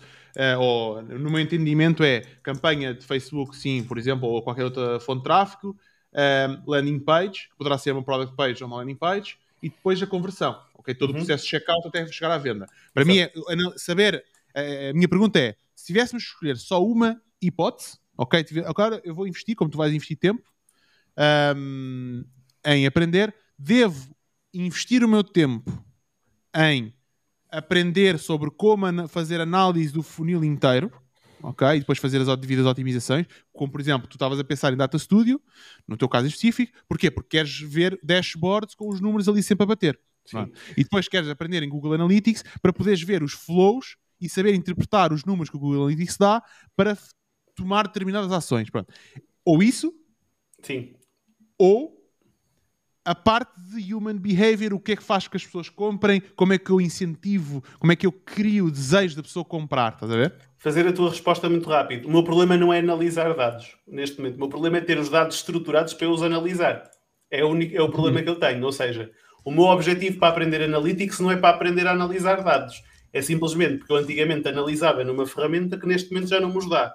Então eu tenho que aprender a estruturar os dados para conseguir analisá-los. Mas mas, o teu caso específico. Mas se, fosse, não, mas se fosse a responder à tua pergunta, o mais importante neste caso é primeiro saberes analisar dados e depois saberes o resto. Que eu concordo contigo. No meu caso é muito mais importante, se calhar, montar a estrutura e depois aprender user behavior. No meu eu, caso. Acho, eu acho o contrário. Eu estou a dizer no meu caso. Sim, claro. Sim, mas aqui Pronto. estamos a uma mesa redonda e cada um vai opinar a sua Pronto, cena. Agora a minha vez. E até a Sara já Eu acho o contrário. E... Força, força. Eu acho o contrário. Um gajo que saiba vender bem, num, um gajo que tenha o sistema de, de, de que compreenda o, o, o, consumidor e que adapta a comunicação para o consumidor e que estrutura as coisas baseadas no consumidor, que consiga vender bem, não precisa dos dados para nada. Os únicos dados que ele precisa é de ver a conta bancária a subir. Eu não estou a dizer, atenção, isto é uma opinião extremada, porque obviamente que, dada a resposta do João, o João precisa dos dois, porque ele disse que queria aprender dados exatamente para, para melhorar na parte de user behavior. Sim, mas vamos seja, limitar e extremar o caso. Tendo um, um... Eu, eu escolhi aprender a vender. Escolhi a, a, a interpretação do, do utilizador porque é, é da mesma maneira que eu defino, tu podes ter o melhor media buyer do mundo. Se tens uma oferta de merda e um criativo de merda, tá, eh, ele não tem magia para fazer. Se tens um bom criativo, e até acho que o Pedro Sobral disse isso hoje no que é live, se tens um bom criativo, um bom anúncio, podes meter um, um anão a carregar num botão à toa que a coisa vai correr bem. Isto é um bocado o ovo e a galinha. Quem é que nasceu primeiro? Que, é, exatamente tu não sabes se um bom criativo é bom se não me diz, não é? Tipo, claro, é claro. podes partir, Sim, claro mas... que podes partir do pressuposto, ok, vendeu é bom, mas a questão é essa, é que uh, não precisas de ser um expert em, em analytics, a única coisa que precisas claro. é, olha, meti ali dinheiro neste, neste asset e recuperei, entrou percebi, dinheiro, as, as vendas é. aumentaram. Qual é a tua opinião, Roberto? Epá, eu, eu olho muito ao comportamento do, do utilizador. Um, por exemplo, aquela história de gravarmos as sessões, estavas a falar há bocado, das sessões hum. de clientes. Eu gravava eu já gravava sessões de clientes para há dois anos no, no Inspectlet. E eu ia lá, tipo, sei lá, não ia lá todas as semanas, porque às vezes não, não dava para isso, mas às vezes ia lá e tipo, era, era quase o meu serão, tipo, oh, deixa-me aqui ver. Ia passando uma a uma e ver, este gajo clicou aqui, parece que anda aqui à procura de qualquer cena. Estás a perceber? Por exemplo, aquela yeah. história que, que, nós vimos das cores do, do produto é um bocado essa situação. Tu aí tiraste uma ilação de que, pá, espera lá, se calhar aqui a cor do produto não está, Aquelas histórias das panelas, não sei se te lembras. Sim, sim, sim. Queres uh... explicar à malta para eles perceberem o contexto? Ok. então, basic... eu, basicamente, sim, pronto, ok. Uh, basicamente, um, há um produto que tem várias cores e vários tamanhos, neste caso é o panela, uh, e que um, nós a perceber que se calhar o, UX da página nessa, nessa secção específica não é a melhor. Para nós, visualmente, sim. Para mim, visualmente está top. Mas se calhar para o cliente que não está tão habituado, para o cliente que não tem tanta experiência a comprar online, etc., não é a melhor experiência. Porque ele tem que selecionar dois parâmetros e aquilo parece criar ali alguma confusão. E então o Jorge na altura sugeriu, pá, se calhar é melhor trocarmos isto e, e colocamos em produtos individuais. Já não sei se era para escolher o tamanho, era para escolher o tamanho, não é? Sim, por, até sugestão por cor. deu foi a Sara Nunes. Fui tomar café, café, com ela e foi ela que deu essa sugestão. Pronto, ok. Então. Let's give credit não esqueças, where credit exato, is due. Não esqueças de dar o crédito. uh, mas pronto, é, é um bocado isso que eu gosto mais de fazer. É pá, se essa outra vertente de fazer análise. Pá, não sei. Eu, eu, eu, gosto mais dessa parte de como é que eu levo o cliente a vender. Um, desculpa, a comprar. Não é?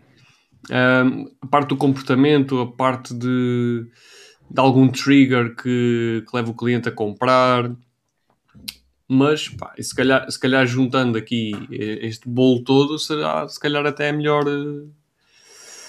a, a melhor parte, ou seja, que, é um bocado o que nós fazemos. Nós trazemos às vezes ideias de, de, outros, de outras eh, situações que não têm nada a ver e pá, pera lá, e se eu fizer isto aqui? Se calhar vai dar resultado, deixa lá experimentar. Uma cena que leste sobre um, uma coisa completamente diferente. Pá, deixa-me lá experimentar isto na loja, se calhar vai resultar. E às vezes até resulta. E é um bocado, um bocado por aí. Exato. Aquilo que eu me lembro, acho, acho que o, em relação à usabilidade, aquilo que eu vi na gravação, uma das coisas que eu vi, não sei se cheguei a partilhar contigo ou não, mas foi, por exemplo, tu tens a foto do produto em mobile. Depois, em mobile. Aliás, uhum. eu posso Falamos mostrar aqui. Falamos eu vou sacar aqui para mostrar à malta. Um, mais até do que estar a, estarmos aqui a falar de cenas hipotéticas, vamos mostrar, não é?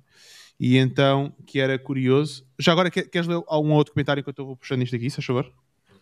Sim, posso ler. Uh, deixa eu ver aqui. A Sara Nunes diz que não consigo tomar nenhuma decisão sem saber analisar os dados, por isso voto na análise de dados. Sim, obviamente que sim. Um, nós não vamos decidir uh, pôr mais um método de pagamento se esse método de pagamento é muito pouco usado em Portugal, por exemplo. Se calhar é usado na Espanha, mas não é usado em Portugal, sei lá. Uma cena random aqui para, para discussão. Uh, mais, comportamento é essencial. Aqui o André Oliveira. Comportamento é essencial, cada macaco no seu galho. Acho que para cada bom marketeer digital precisa de um bom designer de comunicação. Design de comunicação estuda e sabe melhor que ninguém o seu behavior e como levar a um objetivo. No entanto, há aí uma questão, a meio, ainda mais importante, pelo menos para mim. Ok, depois, entretanto, ele não, não completou. Uh, mas sim, obviamente, obviamente, obviamente que há que estudar a forma como a pessoa compra e há que estudar um, esses melhoramentos em termos de UX. Porque pá, tu, tu, tens sites muito bons como tens sites muito maus, não é? Estamos aqui a falar de, de comércio online, obviamente. Mas tens sites uh... muito a maus com uma oferta do caralho que vende na mesma. Opa, sim, e, e, onde é que eu vi isto? Pá, eu vi num vídeo qualquer, já não me lembro o que. Ah, já me lembro. Era uma agência brasileira. O Jorge já vai gozar comigo. Um, e eles estavam a fazer uma análise. E, e, vai de encontro àquilo que tu estás a dizer. Ó oh, Guilherme, isto é, é por duro. Foi, eles desenvolveram um site novo para uma loja de tecidos já era cliente deles, uh, porque eles fa fazem parte, de, não fazem só os sites, fazem depois também a outra parte toda de gestão, etc. E ajudam o cliente a, a vender mais. Um, e basicamente o cliente quis um site novo. Epá, e, e o gajo diz, pá, eu quando vi o design daquele site, eu disse, man, isto não pode ser. isto, é, isto, isto, está, isto, isto não existe, isto não pode ser. Tipo, é folclórico, com botões boeda grandes e não sei o quê. E foi o que o gajo disse, meu, eu arrependi-me de dizer aquilo, porque o site vendia para caralho. Porquê? Porque estava adaptado para o cliente daquele site, claro. que é tipo senhoras de se calhar de mais idade, com, que fazem costuras em casa, etc., compravam aqueles tecidos. Ou seja, usam óculos, de andar a. Epá, sei lá, não é? Um é? A gente pode tirar aqui, ter várias suposições aqui, mas o que ele diz é tipo: eu nunca na vida fazia um site daqueles para uma loja minha, nem para outro cliente qualquer, mas aquele gajo trouxe aquelas ideias porque ele conhece muito bem o cliente dele e conseguiu montar ali uma UX que aquilo tipo triplicou as vendas. É só estúpido um gajo pensar nisso, mas a realidade é que nós temos que perceber é o nosso cliente. Para quem é que nós estamos a vender? Estamos a vender para senhores de 90 anos? Pá, se calhar temos que ter um site adaptado a isso. Se estamos a vender para putos de 15 anos, pá, se calhar é um site completamente diferente. Temos que entender o nosso público. Um, e aqui o estudo do comportamento que o, que o André uh, referiu aqui, acho que vai muito em contra isso. Ou seja, nós percebemos para que é que estamos a vender. Posso mostrar aqui o. Podes, só para mostrar aqui o exemplo rápido. Temos aqui o site, não sei se conseguem ver, mas pronto, é o máximo que depois a gente pode fazer aqui. Pronto, o site, por exemplo, tens aqui a, a página, de, pronto, a foto do produto, né? E depois em mobile, tens que vir aqui abaixo, mudas a cor, né? Para depois vir aqui em cima ver, né? Ou seja, é uma usabilidade horrível. Yeah. Isto tem que ter, é tipo produto aqui, e depois logo a seguir as cores, estás a ver? Em. em para selecionar. Em mobile, não é? Sim, para a pessoa selecionar logo e siga. Depois temos Sim, aqui em baixo a cena de comprar e escolher opções. Um, mas, mas já ter logo as fotos. Só que isto em, isto em e-commerce vai ser divertido de fazer. Por acaso tem que. Uh, eu tenho código para fazer isso. Em princípio consigo fazer com, com o troca-se essa posição, troca-se essa posição para, para debaixo do. Mas este não tem. Do... Este não é? tem posições. Este não tem posições. Não tem, não tem a, mas não, não tem o shortcode do, do e-commerce? Não, não, não, não, tem nada. Está todo artilhado. Dava para fazer o menos um e o, menos dois. É, é exato. Não, uh, não. Nem consegues meter isso numa div. Nem consegues meter isso numa div e fazer o flex? Tem, tem, tem. Eu vou fazer flex com isto. É, e, é, é só que pronto, é. Yeah. Yeah. E, e trocar não, as é logo direto. Trocar as posições, que até vou tirar esta. esta um, Oh, oh, oh yeah, é, o, que eu fazia, o que eu fazia de imediato era tirar a review nesse, nesse produto, enquanto não achares uma, Ou uma mobile, só. fazia um display known dessa, dessa review, por exemplo. Na, na altura, até o que, eu, o que eu te sugeri na altura foi tipo tirares o bold e diminuires um bocadinho a fonte, tanto na review yeah. como na, no título do, do artigo. Mas mesmo assim ainda não, mais não, não Tens que inverter a ordem. Não, tens que inverter. Isto depois a gente resolve, não é, não é a hora de resolver. Uh, mas, é, mas, mas pronto. Só para ver o exemplo, né? É isso. É, são coisas que nós devemos analisar e, e perceber pá, o comportamento do cliente dentro da loja uh, e, não, e, e, depois fazer as alterações nesse sentido. Queres ler o resto dos comentários? Uh, podemos ler. É, o tá, João Silva. Ficaste em qual? É o João Silva. Behavior para gerar volume e Analytics para otimizar o volume. Hum? Foda-se, não podia ter dito melhor, mas isto é top, não é, João? Foda-se. E pá, já tinha aqui o scroll todo mamado. Ok. Depois temos a Ana Lima a dizer João, pau, pau, adorei. Eu não percebi. Uh, se calhar era tal, tal. Tal, tal, Joãozinho. Tal, tal. Uh, bom, o José Faria a dizer o comportamento é fundamental. Um, o comportamento é fundamental, a análise de dados é importante se as coisas estão a correr menos bem, se no final do dia der lucro. Não quero saber de métricas. É. Aí Isso discordo um, um o que eu disse. Uh, agora também não é. Eu faço uma pergunta. Se não tens métricas, como é que sabes estar a dar lucro? É verdade. Sim, mas eu, eu acho que aqui o que o José quer dizer é que as métricas básicas, para quem não quiser aprofundar muito, é investimento e CPA. Claro. Mas Depois é aprenderes o resto delas todas, vai-te sempre dar muito mais claro, jeito. Mas a análise de dados, as pessoas muitas vezes olham para a análise de dados e eu não estou a falar só de campanhas. Análise de dados é olhar para o negócio. Análise de dados é olhar para aquilo que o Roberto estava a dizer do exemplo do outro cliente, que é o, o gajo dos tecidos conhece muito bem o cliente, mas ele conhece o cliente porque testou, analisou dados e fez iterações constantes. Claro. E foi assim que ele conheceu o cliente e percebeu o que é que funcionava. Daí ele estar a dizer isto não é o. Isto, eu, eu, neste momento, eu acho, e tendo em conta a situação atual, o behavior é mais importante que a análise de dados. mas, ou melhor, importante numa fase inicial. Agora, um não vive sem o outro. E isso é. É por isso que eu estava a dizer, isto é o ovo e a galinha, que é que nasceu primeiro e, qual é que é mais importante. Não, Sim, não tens.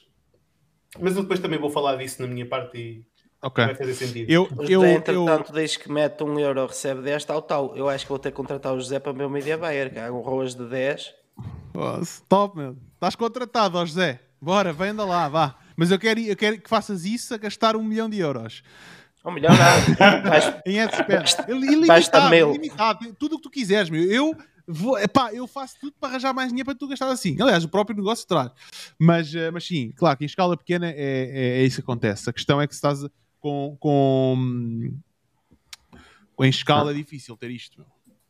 Pelo menos eu, eu, eu, entre 2 e 4 já não está mal. Eu agora até vou brincar com o José. Exato. Ó oh, José, metes um e recebes 10, tal, tal, mas se a tua margem for 5%, já foste.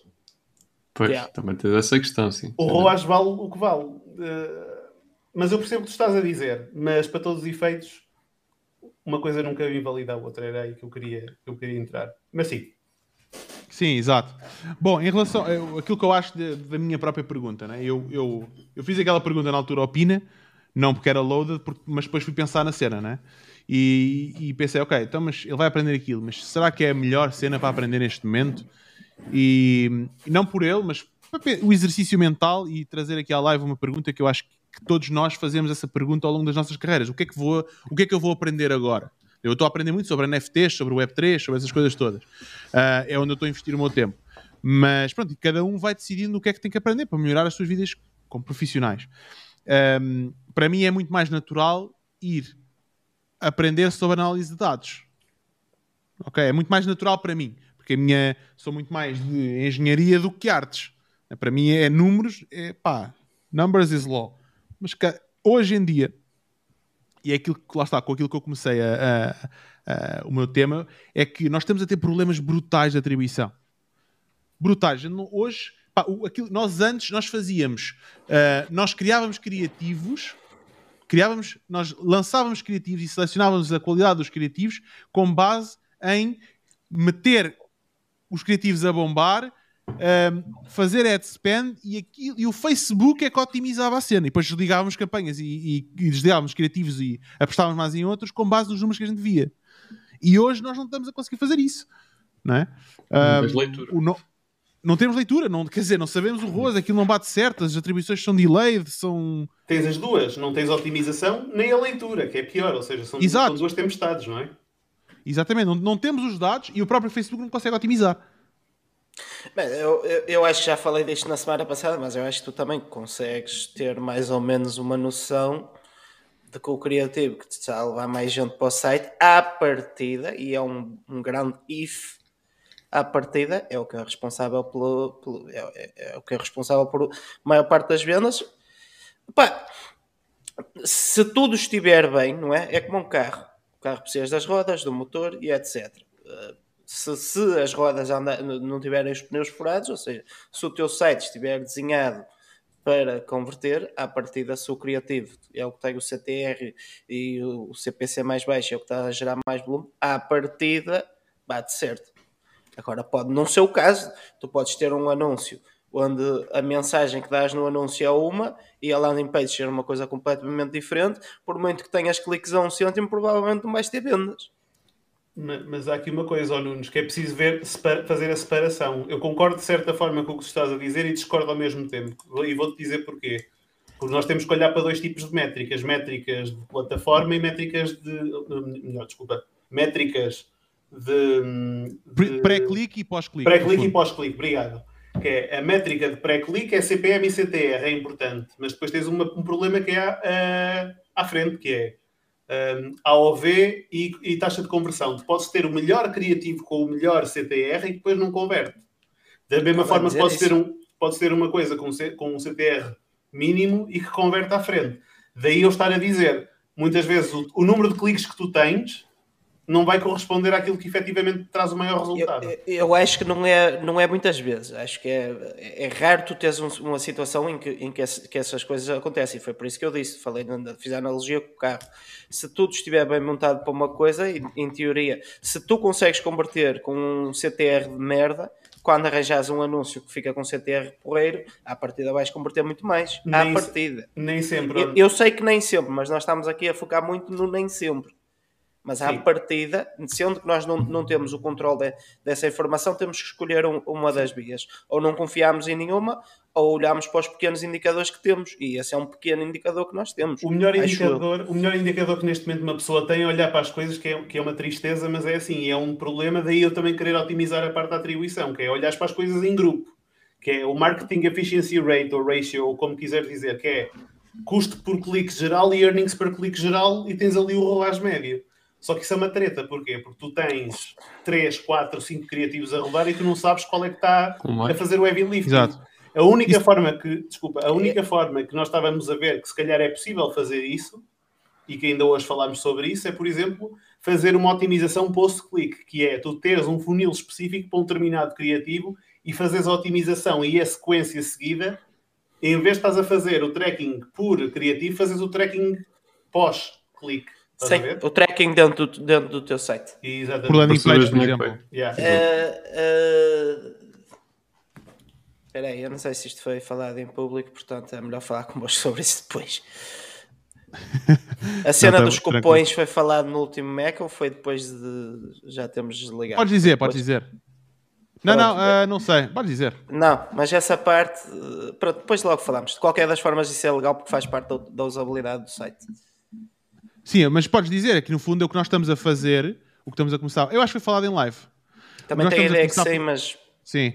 O que, nós, o, que nós, o que nós estamos a começar a fazer é, ok, o que é que era feito antigamente em vendas por uh, carta? Direct uh, Marketing Response. Sales, ok? Uh, sim, Direct Response Marketing.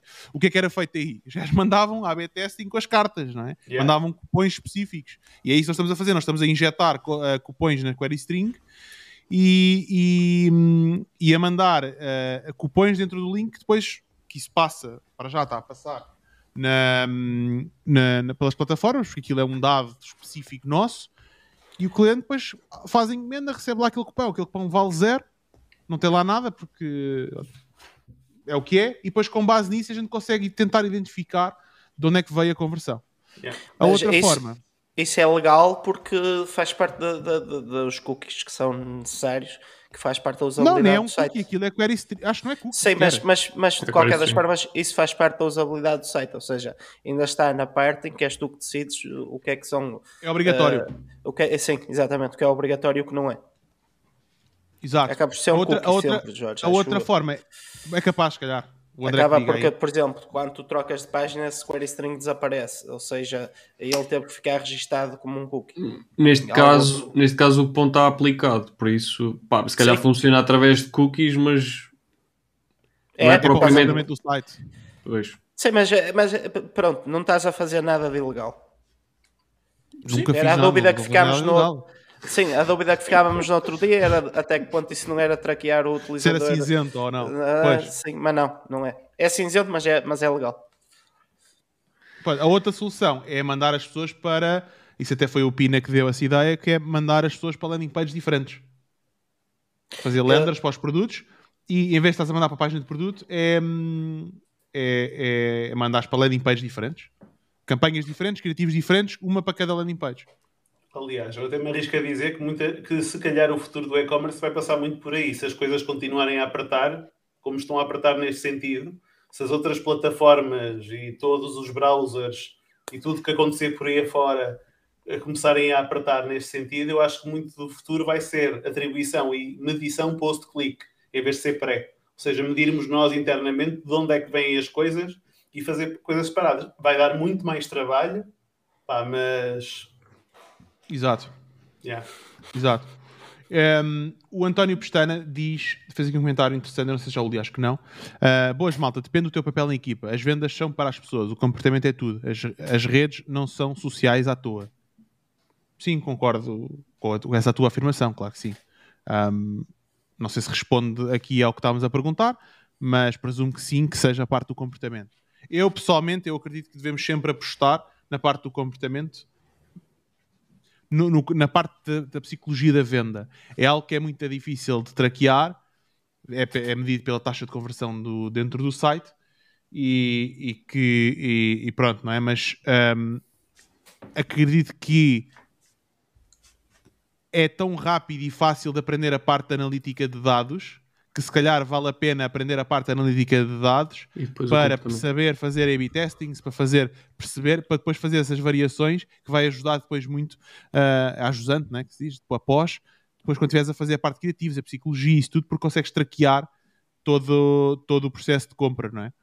Por isso, e é algo que é relativamente, não é difícil, não é? É algo que, pá, com um mês ou assim, estar ali a aprender a fundo, rapidamente se consegue perceber como, como fazer e que no fundo é isso que o, o desafio que o, que o João se está a colocar ele próprio de, ok, como é que eu não estou, em vez de estar aqui 3 horas à procura de como é que se faz uma cena no Google Analytics, eu já sei como é que se faz, eu estou em 5 minutos eu estou lá e consigo rapidamente chegar lá.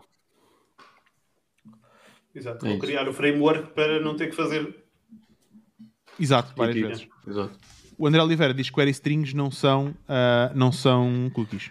Não só, mas têm que ser registadas em cookie se queres levá-las até ao final da sessão. Pá, não vou discutir essa parte técnica, que nem é uma discussão interessante, uh, e, e, depois varia de sistema para sistema e varia de situação para situação. Mas, uh, por acaso, essa Força. questão da, da query se manter uh, era, foi uma coisa que eu falei esta semana com o Jorge. E se sabes fazer isso, manda uma mensagem que eu estou a precisar de fazer isso. Mano, eu já te resolvi esse problema, man. Mais ou menos. Força, Guilherme, queres passar aí para o teu tema? Opa, sendo que estamos a falar, acabámos de falar muito o último, aqui. Espera lá, desculpa, eras o último Sim. ou... Sim, eu era o último. Mas... Ah, mas tanto faz, escolham, por mim, tanto faz. É dentro, estás dentro do tema o teu ou Pina? Uh, Tem sequência? Mais ou menos, mas se calhar o então, teu tem mais. Não, não, não, não, não, não, força, força, força. Pronto, basicamente, basicamente uh, eu na semana passada fiquei um bocadinho perplexo, nem, é, nem se pode dizer que fiquei perplexo, mas, mas gostei de uma afirmação que o Jorge, uma questão que o Jorge colocou, que foi quando eu disse que conseguia fazer um e-commerce em 3 dias. E, uh, e o Jorge, assim muito perplexo, perguntou: Tu consegues montar um e-commerce em 3 dias? Opá, por acaso consigo. Mas eu acho, mas na verdade não são três dias. É toda uma história de conhecimento que eu adquiri durante a minha vida toda. É todo um planeamento que é, é, é todo um conhecimento do, do, da ferramenta com que trabalho. Eh, é, é, é, muito mais, não é, é acaba por ser uma, uma, uma afirmação simplista dizer que são três dias, porque não são três dias. E é, é da, mesma maneira que também quero fazer aqui a ponte quando, quando um gajo vai ver o pessoal que vende curso a, a dizer que vais abrir um e-commerce num dia, vais abrir um e-commerce numa semana, vou-te ensinar em 15 dias. Não, não vais. Tu podes montar um e-commerce em 3, num dia, em meio dia, podes. Agora, um e-commerce que funcione bem, provavelmente não. Uh, entretanto, perdi-me. Estavas a explicar. Desculpa. Estavas a explicar que montas o e-commerce em 3 ah, dias, okay. mas que tens Pronto. todo um background. Sim, sim. E, e, eu aproveito e vou deixar aqui mais ou menos o framework dos 3 dias, que é, no primeiro dia o que eu faço é uh, fazer uma pesquisa no Google, uh, top 50 DTC Brands 2021, por exemplo, uh, top Shopify Stores, top, top e-commerce design e metes o ano, porque é para manteres minimamente atualizado. Vais ver quais são os pontos em comum, por exemplo, este ano o pessoal está a usar muito sliders, há uns anos não usava. Sliders, eh, tipo ter os produtos em slide em vez de ter os produtos uh, coisa. E vais tentar identificar os padrões, vais tentar, vais, vais apontando uh, certas secções de, de, de outros e-commerce que tu gostaste. Eu fixo hoje para o lado e depois começo a montar mais ou menos na minha cabeça a estrutura com, por exemplo, gostei de um elemento desta, desta marca, gostei de um daquela, como é que eu os conjugo, tal, tal, tal, tal, tal, papelinho, desenhar a estrutura, criar uma estrutura simples e que fosse, possa ser modular, ou seja, que eh, cada secção possa depois ser reaproveitada noutras, noutras páginas. E no segundo dia, montar a estrutura e começar a, a, a, a introduzir o conteúdo. Pá, segundo dia, montar a estrutura e introduzir o conteúdo, e o terceiro dia, para aquelas afinações, finalizar o checkout, uh, uh, uh, fazer as definições todas, instalar os pixels e tudo mais e testar tudo. Agora, é óbvio que isto nem sempre é linear. E a, a questão aqui, voltei-me a perder. A que... Então, enquanto tu te encontras, a cena é que tu não estás a montar o e-commerce do zero, estás já a reaproveitar uma estrutura que tu foste criando ao longo do tempo. Por acaso este é mais ou menos do zero, mas uh, a questão é que o conhecimento que eu tenho do tema me permite uh, fazer aquilo com uma facilidade incrível, porque eu já sei já sei, eu, eu até desta vez. a ferramenta, não é? Eu desta vez até estou até a fazer melhor, estou a construir sem builder. Porque, mas eu já conheço quase todo o CSS do, do tema, o que claro. facilita bastante. Ou seja, eu neste momento até poucas linhas de, SS, de custom CSS lhe adicionei. Foi reaproveitar quase todas as que o tema já, já traz. Um, Pronto, eu entretanto perdi-me, continuem que eu depois vou me encontrar em algum. basicamente, basicamente já sei, já sei o que eu ia dizer.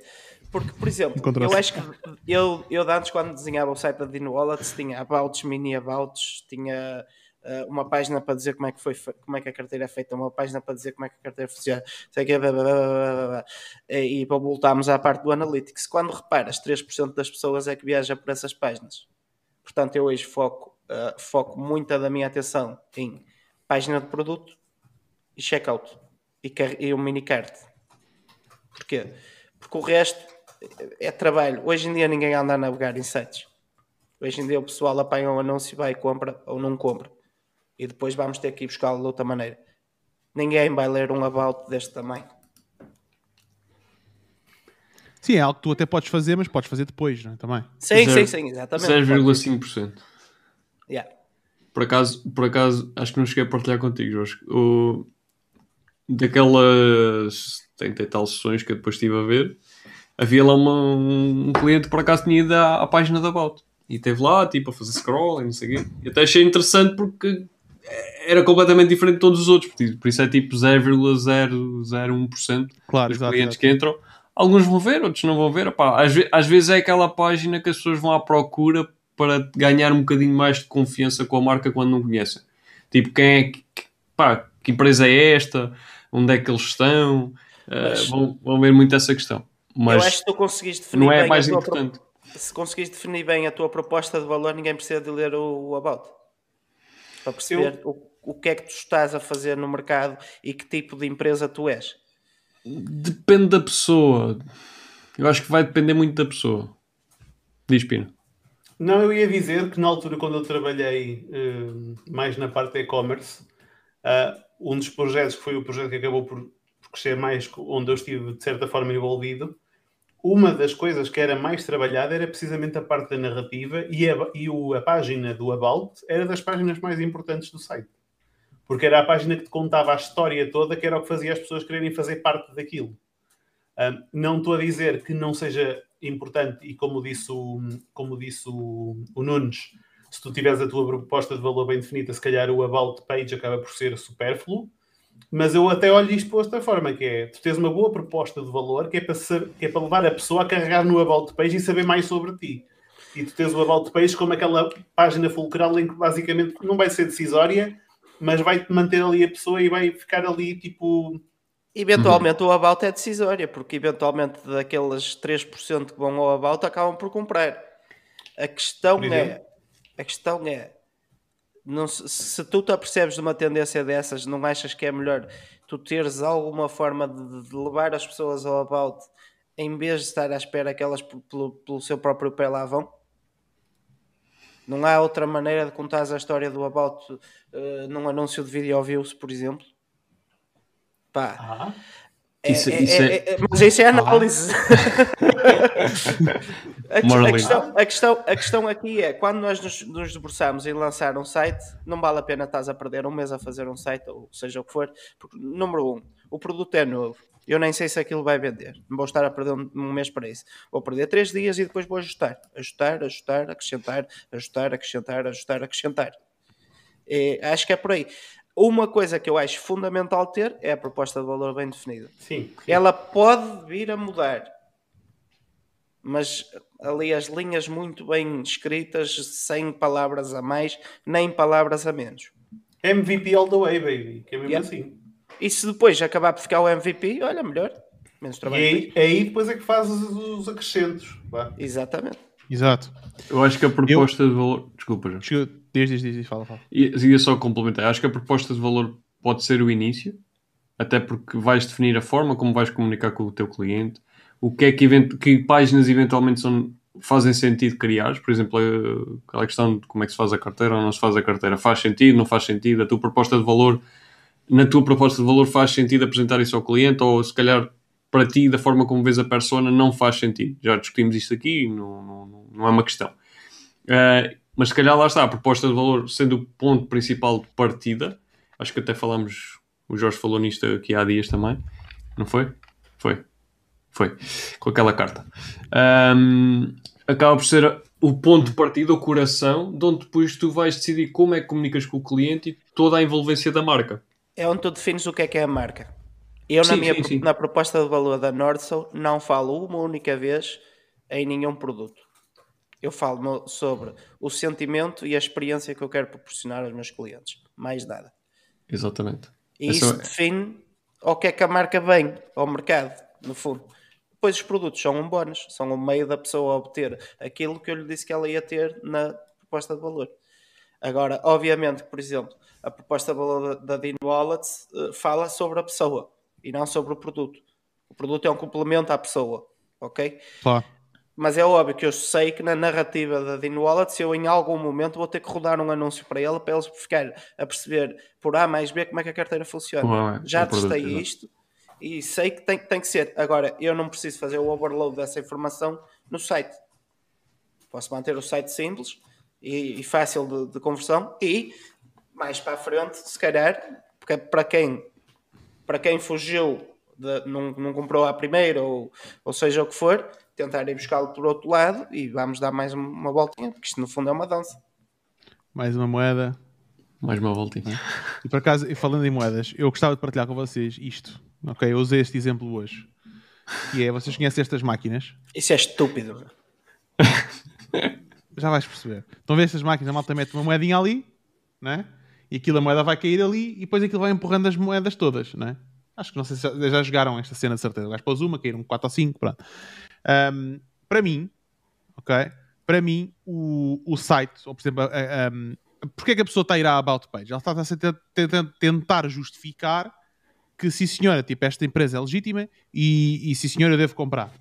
O António Pestana diz que são os chamados Trust Badges que a gente vai colocando ao longo do site. Por exemplo, o que nós estamos aqui, isto aqui são moedinhas que nós vamos colocando, não é? Nós vamos, primeiro colocamos uma moedinha, é o Trust Badge de confiança. Outra coisa é os esquemas do cartão de crédito, reviews de cliente, um, fotos de, de, de, clientes, vídeos de clientes, UGC, fotos profissionais, copy excelente, bullet point. Nós vamos colocando moedas, colocando moedas, colocando moedas, para fazer o spillover, que significa o cliente acabar por comprar. É? Quantas mais moedas nós colocarmos, maior é a probabilidade daquilo cair as moedas todas e ganharmos o prémio, que é o cliente comprar. Eu vejo a coisa dessa forma. E isto porquê? Porque uma vez fui ver um. Descobri uma landing page de um gajo que é o Alan. Uh, qualquer coisa, não lembro agora o nome dele. Ele veio de um curso. E o gajo tinha uma landing page, meu. Aquilo é uma cena ridícula. É gigante a landing page. Ok? Eu vou procurar e já meto aqui nos comentários. É para tu escanear. É gigante. Para tu escanear, sim. Mas a landing page é incrível. Aquilo é nunca mais acaba. Eu já vou procurar e já meto aqui. Um, e, e, alguém lhe perguntou lá, porquê é que tu colocaste, porquê é que a landing page é tão grande? E a resposta dele foi, porque isto foi o que foi preciso fazer para a taxa de conversão ser de 30%.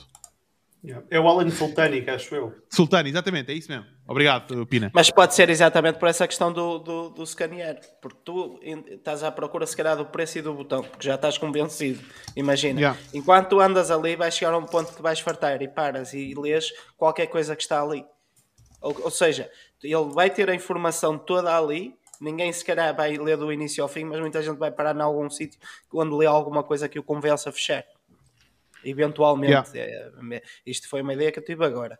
Uh, o que eu te queria dizer antes, uh, tu estavas a falar muito bem ali no, com os caça-níqueis, que acho que é assim que se chama essa, essa, essa máquina. Caça-níquel. Ah, caça-níqueis, ok, não sei. Acho que, é, acho que é assim que se chama essa, essa, essa máquina. Uh, a questão aqui é, Se nós sabemos que contar a nossa história é importante, porque é que vamos ficar à espera de, de, sendo que, que, temos todas as ferramentas e sabemos trabalhar com elas, porque é que vamos chegar à espera que por milagre a pessoa vá parar a página do About e porque não somos nós a contar-lhe essa história no, através dos, dos, métodos que temos, por exemplo, anúncios. Um, anúncio, um vídeo view se calhar completo pagas para aí 3 cêntimos e depois enfia-lhe um anúncio de produto. Que a pessoa já sabe a tua história. A partida já, já, já lhe estás tu a dar a tal razão que ela procura para não ter como dizer que não.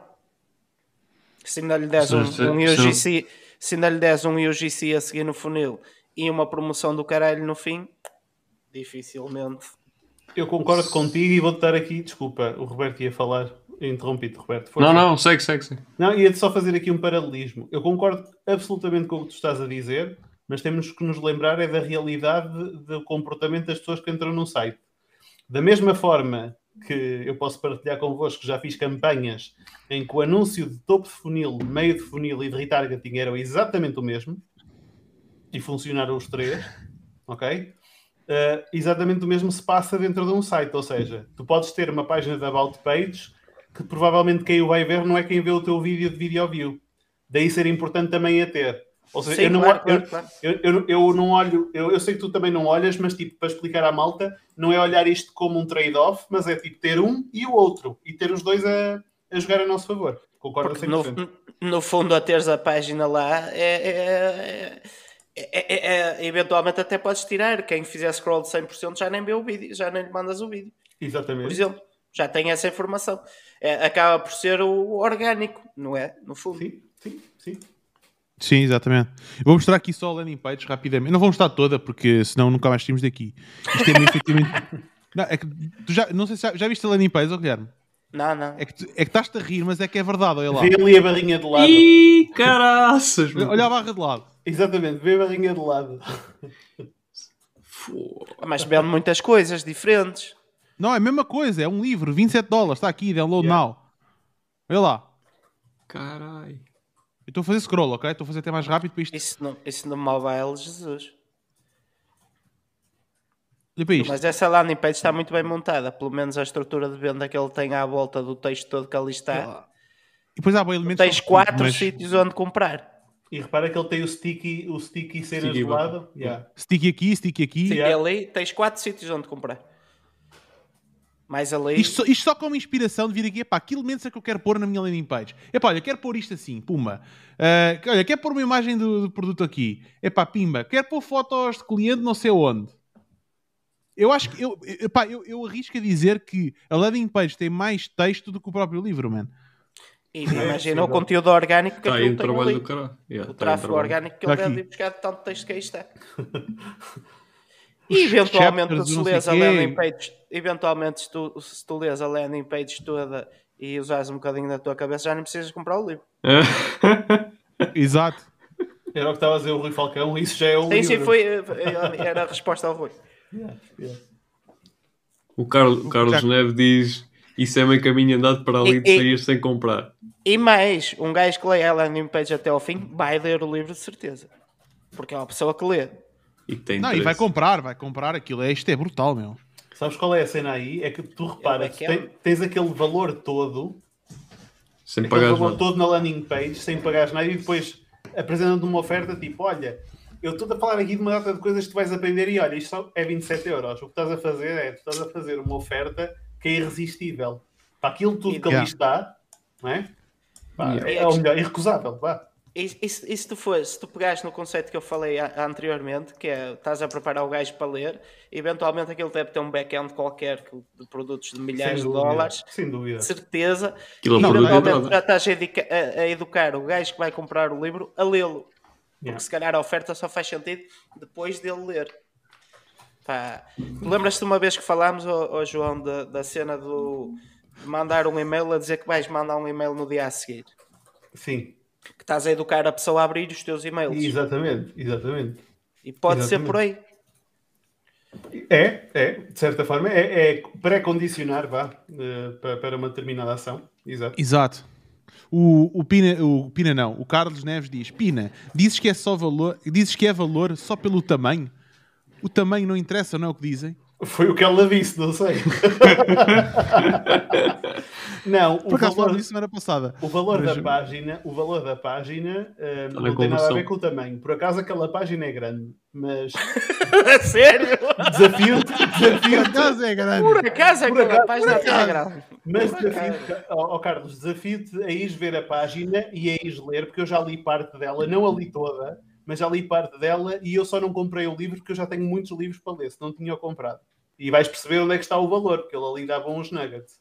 Não, e a, a questão do Jorge ter falado que aquela página converte entre 20% a 30%. Pois, só Portanto, por aí. Não, não estamos a falar tá de. Aí, não está mais nada. Exato, exato, era, era isso que eu estava a comentar, que tipo, o valor está na conversão. Uh, ou seja. Uh... O problema do gajo agora é arranjar cliques mais baratos. O oh, Carlos, o link está mais em baixo. Ou mais acima? Ou mais acima, pois, isto agora não sei.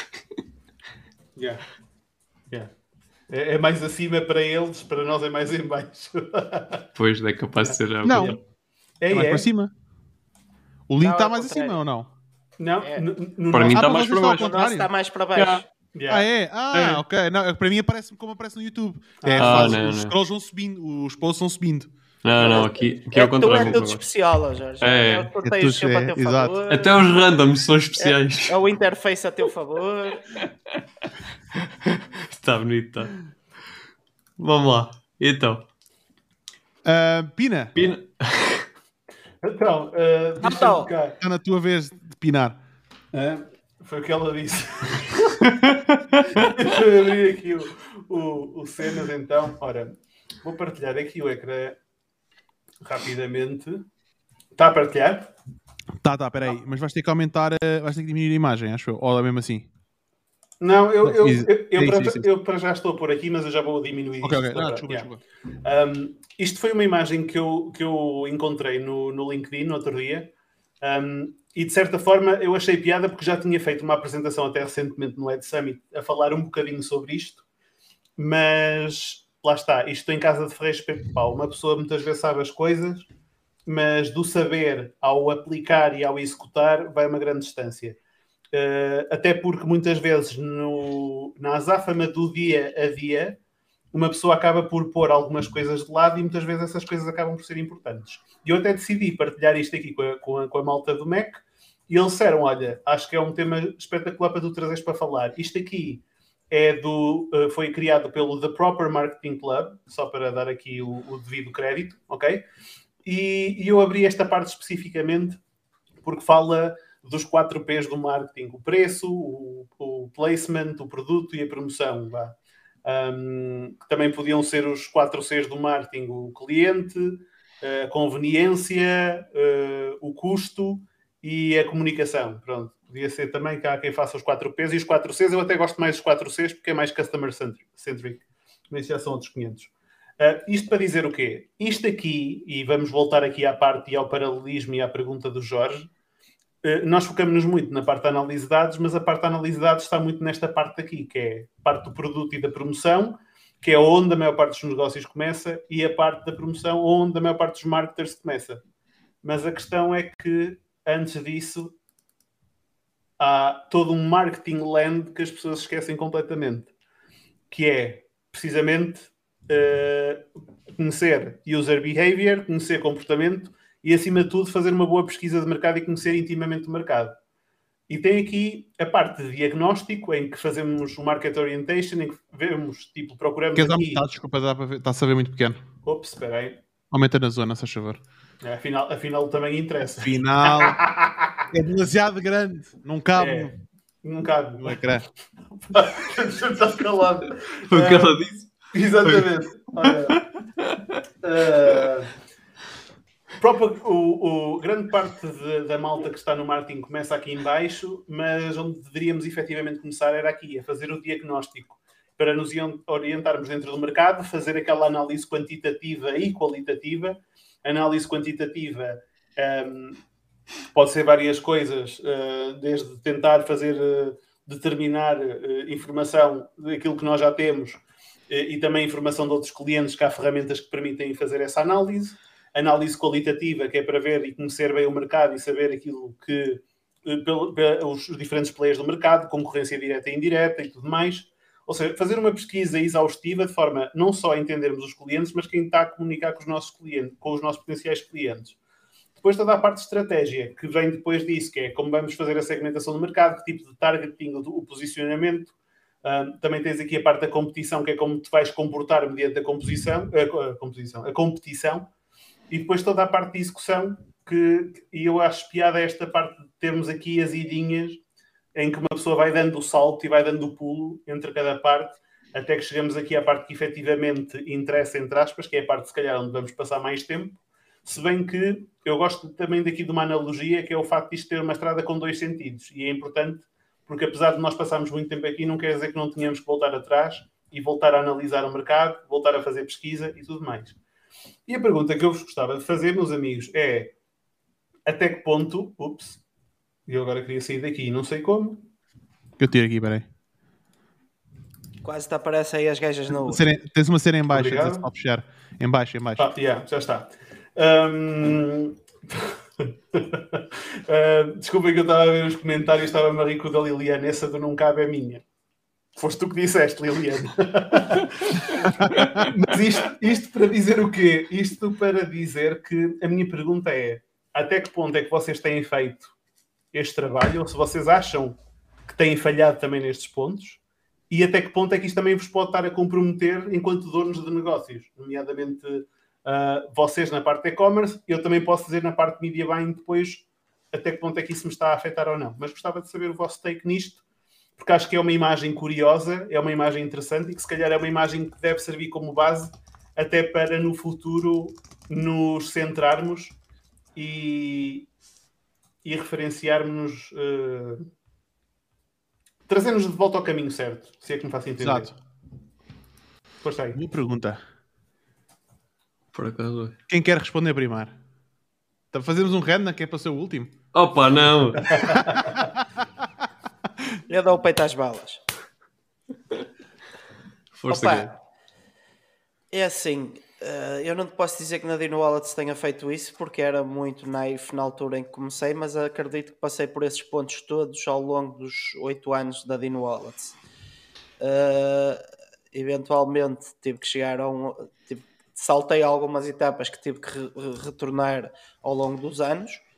Uh, e agora na Nordsul, eventualmente também estou a saltar algumas etapas porque me sinto confiante para tal. Uh, porque lá está, se calhar vem da bagagem que eu já tenho e também do facto de ter pouco tempo. E, uh, mas pronto, como eu já tenho conhecimento do mercado, tenho toda a parte de produto e etc. Estou vivo bem com isso e etc. Não creio, creio que se calhar agora urge mais em fazer coisas do que propriamente estar a perder tempo com over analytics over analytics, que não, não, é, não, é, não é um caso de over optimizing, mas, mas eventualmente, quando a coisa acalmar, vamos voltar a, para trás, rever essas coisas todas. E porquê? Porque os períodos uh, repetem-se, uh, os anos passam. Por exemplo, eu tenho um produto que eu ia lançar, que ia ser o produto estrela, que como uh, as coisas se atrasaram já não vai poder ser, então o que é que eu vou fazer? vou aproveitar esse produto, vou lançá-lo na mesma e vou tirar ilações para o próximo ano, fazer a coisa de, uma, de forma melhor e, e, eventualmente voltar para trás e ler e, e, voltar a analisar essas coisas todas. Uma coisa que eu estou a pensar em fazer, porque lá está, este período agora de Black Friday, Natal e etc., repete-se todos os anos, é comprar um gravador de cassetes e todos os dias fazer e ir gravando ideias e etc. Porque eu tem, o ano passado eu lembro que tive muitas ideias para aplicar este ano que entretanto foram à vida. Yeah. Assim aquele leitor de cassetes, pôs-o ali. Ora bem, estamos em outubro, o que é que vamos fazer para o ano? O que é, para o ano chegamos a outubro, o que é que vamos fazer agora neste período? O que, é, que, que ideias é que eu tive o ano passado que deviam estar melhores e que não estavam? Pegar, ouvir tudo e. Yeah. Tipo um journaling, mas em... Exatamente. Yeah. Yeah. Não precisas é, comprar é isso, podes gravar no telemóvel. Uh, sim, mas os telemóveis partem, os arquivos perdem-se e aquela merda fica uma coisa fixa, porque a informação é importante, fica ali uma coisa fixa. Pá, é old school. Exato. Ok, interessante. Interessante esse take, nem tinha pensado nisso. Por acaso foi engraçado que o, o, o Pina, quando partilhou esta imagem, um, ele, eu tinha olhado para isto de uma forma e nem sequer tinha reparado nas ilhas. E ele estava a dizer, pá, não, não sei o quê, tipo, uh, e depois lá comentou uma cena e disse, pá, na ilha da execução. E eu, ilha da execução, até fui ver a imagem outra vez.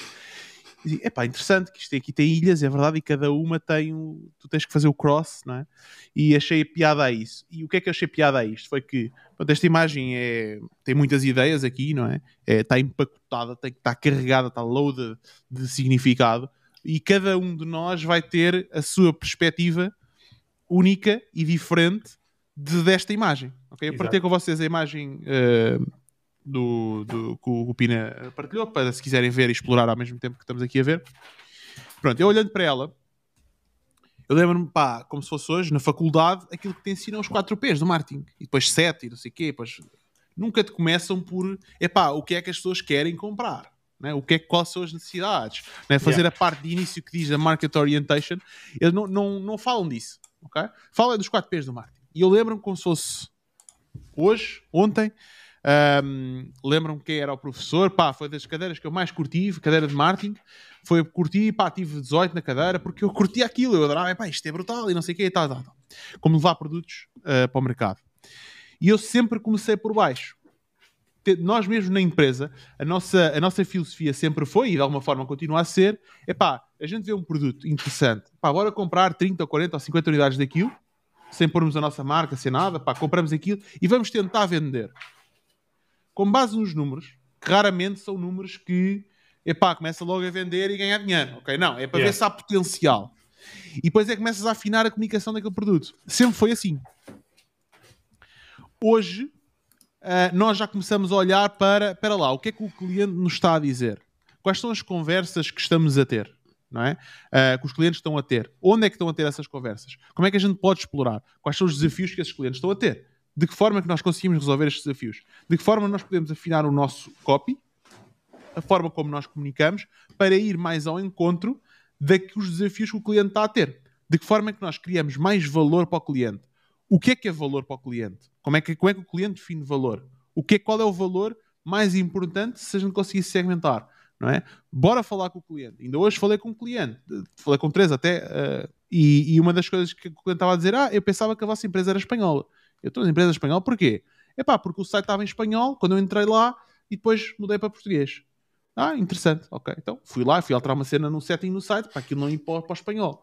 Pronto, mas estas conversas que nós vamos tendo, isto é um exemplo parvo, ok? Um, já não sabes, não está todos os dias ali. O comportamento para nós aquilo é tão natural que, que acaba por não. por não pronto, para não, não notar as coisas, já vimos aquilo tanta vez, não é? E, e eu acho interessante, por isso é que eu estou uh, super bullish on crypto já há algum tempo, há alguns anos, uh, é porque é curioso, porque nós em Web 1.0, o, o, o, centro da cena, nós quando arrancámos, não é? o centro da cena sempre foi produto. Não é? Quem é consegue trazer o produto para o mercado? Não, é? havia produtos digitais, é? então como é que é que consegue trazer e começou-se a criar estes produtos é? digitais? E era muito à base de texto, etc, etc. Depois, a seguinte fase já foi tudo com redes sociais e, e mesmo sem ser redes sociais, as, as empresas começam a otimizar para a criação de a criação, captura e manutenção de audiências. Por isso é que tu tens uma Uber a, a fazer transportes, a fazer a oferecer-te last mile solutions com trotinetes e bicicletas, a fazer entrega de comida, a Glovo a mesma coisa, mas com entrega, por exemplo, também de cenas de supermercado. Porquê? Porque o que eles querem ganhar é o espaço na tua, na, na, na tua home screen do telemóvel, não é? E ao ganharem esse espaço, depois como é que capitalizam o máximo possível o utilizador? Então como é que capturam e mantêm a audiência? E o que tem acontecido, e essa transição para o para Web3, que tem havido, é ok, o poder já passa a estar no utilizador. Porquê? Porque o utilizador passa a ser dono dos seus dados. Não sei se vocês chegaram a jogar Farmville, mas eu chegava a jogar, eh, na altura estava no hospital, e as enfermeiras lá me convenceram a jogar Farmville e tu gastavas dinheiro a comprar aqueles tokens. Só que o problema é que aqueles tokens, tu deixavas de jogar Farmville, tu não podias fazer mais nada com aquilo.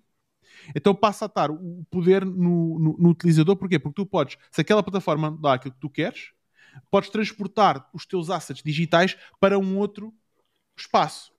E isso vai dar um poder enorme para o utilizador. Por isso, cada vez mais, por isso é que eu achei este, este, pá, genial esta imagem, porque está tão impactada. Lá está, tipo, o que nós devemos começar por fazer é, ok, o que é que o meu cliente quer? Porque cada vez mais o cliente tem poder.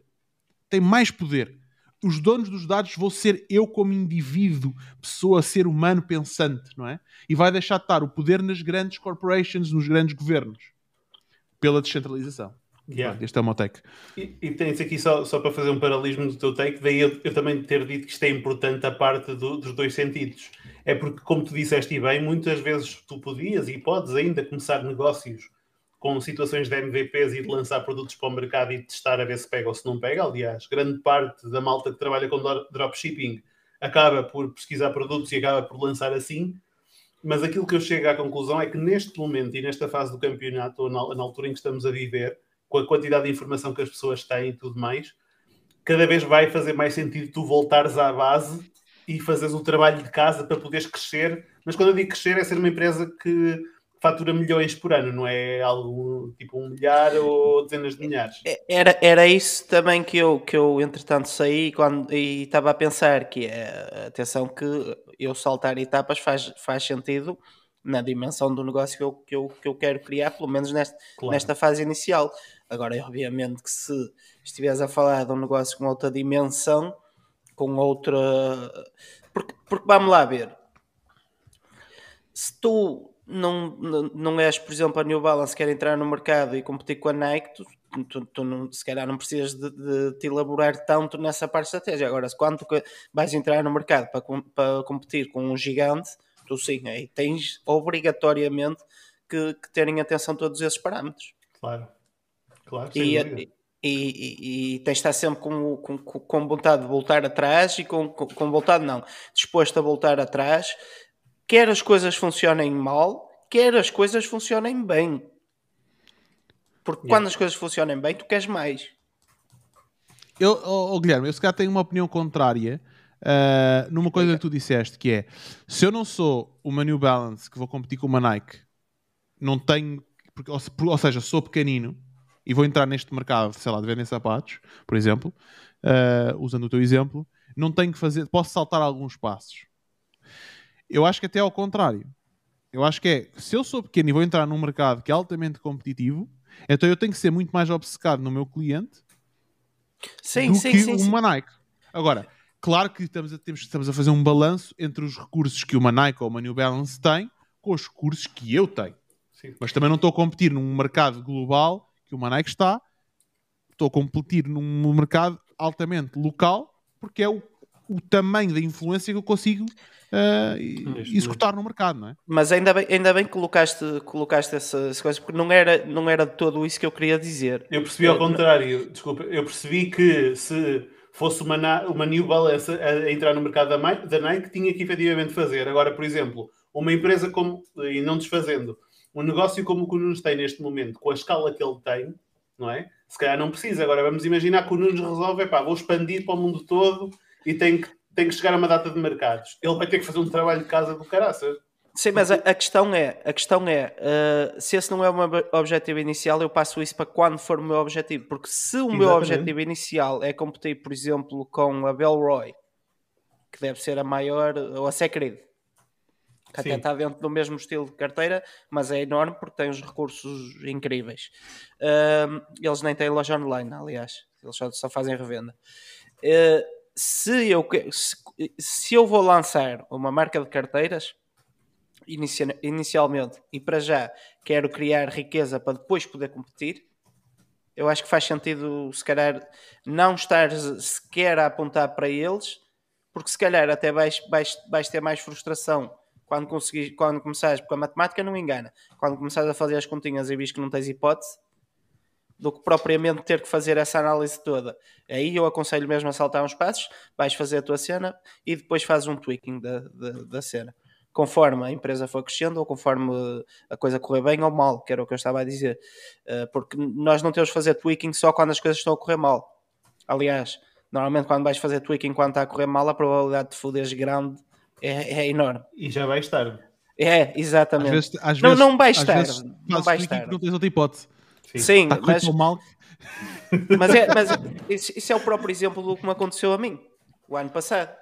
Eu fiz o twinking de uma cena e, e mudou, e estava tudo mal, ok? E, e pá, não quer dizer que te, coisa, mas, mas realmente normalmente é tarde quando faz o tweaking quando as coisas correm mal. Agora, um gajo tem quem tem um negócio, seja de que dimensão for, tem que estar sempre preparado para, para mesmo que esteja a correr bem, percebes porque é que está a correr bem, amplificares o que está a correr bem e percebes o que é que tens que largar que não está a correr tão bem e que pode estar a, a atrasar ou a, ou a arrastar, no fundo, as âncoras. Tens que começar a largar as âncoras.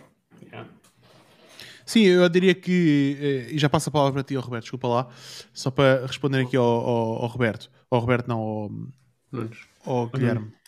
Um, e falei tanto que já me esqueci.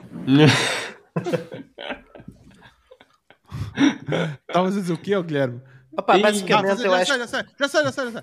Então, uh, eu cada vez mais estou convencido que a forma de nós, um, de nós crescermos mais rápido está diretamente correlacionado com a quantidade de erros e falhas que nós executamos. Ok? Yeah. E neste caso é, não, é, não é a consequência que é os erros, mas sim a quantidade de ações que nós, que nós estamos a testar. Estás a ver? Então, se eu quero testar criativos, então eu em vez de testar dois criativos por semana, como é que eu testo 10 criativos por semana? Todos os dias ou o Pedro Sobral fez esse desafio hoje. Eu, por acaso, hoje assisti à palestra do, do Pedro Sobral e ele acho que faz esse desafio aos, aos, aos alunos dele. Todos os dias testar uma coisa nova. Nem que seja uma merda mínima de meter um, uh, uma palavra a maiúscula num texto ou um bold num texto. E todos os dias tens uma checklist para testar uma cena nova. Testar uma cena nova. E chegar ao final da semana, o que é que eu testei? O que é que funcionou? O que é que não funcionou? E siga. Porque se tu te forçares, é a mesma coisa quando o Martin Mariana aqui veio e disse que não há o writer's block se tu escreves todos os dias, se tu te forçares a escrever todos os dias. Claro. A questão aqui é, é para nós, o testar uma cena nova todos os dias é, o, é, é ir aos treinos, é como ir ao ginásio. Yeah. Tu, yeah. Não, tu, tu, tu não entras para o ginásio, abres a porta, pagas a assinatura e ficas magro. Não é? Eu um já achei isso diário. há muitos anos, pá. Mas, mas, é um trabalho Só fiquei diário. magro na carteira. Só fiquei tão magro na carteira magro de entrar pela porta, pela porta adentro. Olha, fica, uso uma Dino já fiquei mais magro. Já pesa menos, já pesa menos. Acho, fazer... que, acho, que, aqui a mensagem é exatamente esta: que, é, que é, é testar, afinar, testar, afinar, testar, afinar. Isso é Sim. é o jogo. Sim, eu só queria fazer aqui o disclaimer antes de passar para o Roberto, que é malta, errar não é cometer todos os erros no sentido de fazerem merda tipo a torta e a direito, é cometer erros, Sim. mas para aprender. Não é porque há malta que ainda pensa que é ah, eu não, desculpa, eu cometi erros, mas eu estou a aprender. Não, isso também não é justificação por ser um inútil. Exato. O endgame, né? o objetivo não é cometer erros, o objetivo é acertar nas merdas. É errar. Bem claro. erros, né? é errar rápido para melhorar ainda mais rápido. Ou seja, tu vais testar. É testar rápido. Criativo. Pronto, mas se, por exemplo, vais testar 10 criativos, não vais testar 10 criativos durante um mês se calhar vais testar 10 criativos numa semana, porque quanto mais depressa tu percebes quais é que estão mal, Exato. mais depressa tu vais alterar e vais tentar melhorar. Isso pode ser caro. Eu lembro-me de, eu lembro de quando fiz o Frankenstein, que eu até acho que falei bastante com o Pina sobre isso, que era eu queria meter 20 euros em cada um quando comecei a fazer as contas, foda-se, eu vou foder aqui com 700 paus por dia para, para, para, ter a, para ter a certeza rápido qual é que funciona, porque eles eram 27, acho eu, assim uma cena. Então eu tomei a opção, não. Eu vou, vou testar durante um mês com um euro cada um, os 27. Pronto, a partir de uma semana e tal, tu já, já começas a ter, a ter a noção do que é que funciona. Mas testaste. como funciona. Mas pronto, mas, mas testaste. Um, um, euro, um euro por dia cada um são 20 e tal euros por dia. Passa, são, mil euros, são mil euros. Pronto. Uh, se formos a ver até um budget considerável, se calhar, para, para o teu negócio na altura. Alguns matas, eh, vais matar Pronto, vais, claro, mas é, é a questão de puseste todos a funcionar para testares rápido Para teres não, algum. É, não, eu aí optei por testar lento e proteger o meu dinheiro. Porque se tivesse hum. que testar rápido, eu teria que gastar, no mínimo, teria que pôr, pela lógica, 3 dias a rodar 20 euros cada um. Ou seja, eram 60 vezes 27. Para gastares o mesmo e tens a mesma amostragem para. Já eram pá, uns 5 mil, se não estou em erro, mas posso fazer a conta no instante. Era mil, claro. Eh, quase 2 mil, acho eu. Sim, mas, por exemplo. Eu... É ah, desculpa. Não. Ia só dizer uma coisa, que é, eh, eu próprio, não, respondendo diretamente à pergunta do Pina, fui dar ali uma volta à rotunda, uh, e agora que pensei na tua pergunta e não respondi, se calhar tão bem a tua pergunta. Era igual, um, eram 1600. Portanto, se calhar mais me valia ter uh, testado rápido. Pois, pois, pois. Estava um, a dizer que, pronto, não, nem sempre nós começamos por cima, hoje mesmo, pá, a maior parte do teu tempo, pelo menos o meu tempo, é, é, é passado nas operações de negócio hoje, estás a ver? É cá em baixo. Operações, pá, pá, pá, pôr a roda a mexer, ok? Aos poucos, cada vez mais, aos poucos estou a passar para cima e conseguir investir mais tempo cá em cima. E, um, e a pensar, a alterar, por exemplo, hoje mandei uma mensagem para a equipa toda um, super direta de alinhamento, ok? Que foi, a mensagem foi simples, que é não há, não pode haver mais conversas tipo se nós não vendemos com desconto, se não tivermos desconto, não vendemos. Epá, e para mim acabou. Não venham com essa história, eu já conheço essa história, porque às vezes é recorrente, epá, não, não, eu puxo os preços para cima, pois há pessoas na equipa que é normal, é, é, é, e tem sido historicamente isso. A gente não tem desconto, não vendemos. Ok? Então tem sido, não, para mim acabou estas conversas na equipa. Acabou. Epá, eu já Mas... sei desta história. Isso agora... é o problema, tu não tens de focar no problema, tens de focar em como é que vamos resolver isso. Exatamente, e foi isso que eu disse. A partir de agora, aquilo que eu quero ouvir a malta a falar aqui dentro é uma coisa simples, que é como é que nós criamos mais valor para o cliente e como é que vamos fazer com que o cliente perceba que o valor que está a receber é muito maior do que o preço que vai pagar. Se a gente aprender a fazer isso bem, nós conseguimos vender qualquer coisa. Yeah. Agora, a questão vai ser, sim senhora, o valor que estamos, a percepção do valor que o cliente está a ter é efetivamente superior àquilo que o cliente está a pagar? Essa é que é a pergunta, não é? Ah, se eu não tiver com desconto não vendo. Não, é. A pergunta é, vou repetir, nós, a percepção que o cliente tem do valor que está a receber é maior, igual ou menor do que o preço que está a pagar. Porque se for menor, então estamos, não estamos lá o que é que temos que fazer para aumentar a percepção ou efetivamente aumentar o valor. Ou, se calhar, temos que ajustar o preço. Yeah.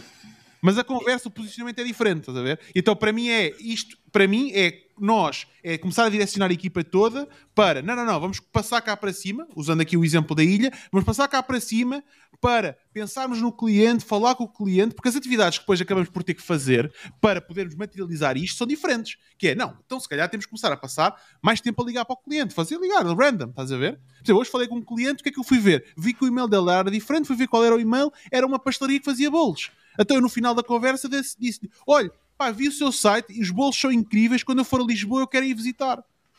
Fiquei com vontade de comer, fiquei com fome. A, a, cliente passou-se, tipo, é porque ficou bem contente. Tipo, ela estava a falar de mais coisas. Epá, você foi ver o meu site? Epá, fui, sim senhor, e estava muito bom. E epá, obrigado, estás a ver? Logo, tipo, diferente. Porquê? Porque estamos ali a criar relação, não é? Yeah. E, um, e, e, para mim é isso, estás a ver? É, é começar e mais forma influenciou a fechar a coisa, para não, nós temos que pensar cá em cima, nós temos que estar cá em cima e é de cima é que a gente tem que criar as ações cá para baixo e executar é uma consequência daquilo que a gente definiu cá em cima que é, pá, orientar para o cliente. Yeah. Sem dúvida, boa. É isso. Roberto, Roberto. Calma, filho, calma, calma, filho. Parecia as gonas do Porto. O, o João está sempre a dizer isto. Por isso é que eu estava agora aqui a meter com ele. É pá, no meio desta conversa toda eu já me perdi daquilo que tinha pensado quando olhei para a imagem, mas vá, eu vou tentar aqui. Queres ver outra vez a imagem? Não, eu tenho aqui, eu tenho aqui o guardei. Ok, ok. Uh, até pus ali no nosso, no nosso documento.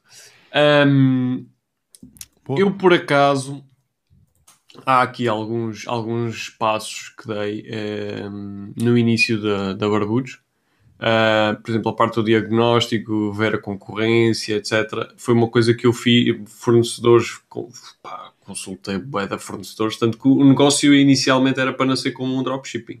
Isto é a parte engraçada. E no momento da encomenda, era para ser um dropshipping. Uh, e no momento em que eu vou fazer a encomenda àquele fornecedor, é que eu percebi que ele não tinha dropshipping. Isto é da estúpido. Mas pronto. Uh, foi, foi engraçado na altura. Pá, e depois decidi, não, curti estes produtos e não sei o quê, então vou fazer a cena direto. Uh, e fiz, fiz, algum, fiz alguma pesquisa, obviamente não fiz aqui todos os passinhos, não é? Um, depois aqui a segunda ilha, nem tanto. E a terceira, pronto, foi, foi fazer a loja, definir um pricing, uh, também olhando um bocado para, para a concorrência e, e pôr a loja, testar, fazer a loja e testar, não é? Obviamente que depois disto, uh, eu até costumo dizer, quando conto esta história, que é um bocado burrice, né, da minha parte, na altura. Uh, se calhar um bocadinho de ego até, que é tipo, ah não, monto uma loja, então monto duas ou três. E então um gajo chega ali e vai e monta a loja. Só que depois a loja não vende. Quem nunca? Não é? A loja não vende. Porquê? Porque todos aqueles passinhos que eu dei antes no, no primeiro negócio, que pá, pá, vou investir aqui dinheiro, vou analisar isto bem, não sei o quê, e sou só eu, não é? One man show.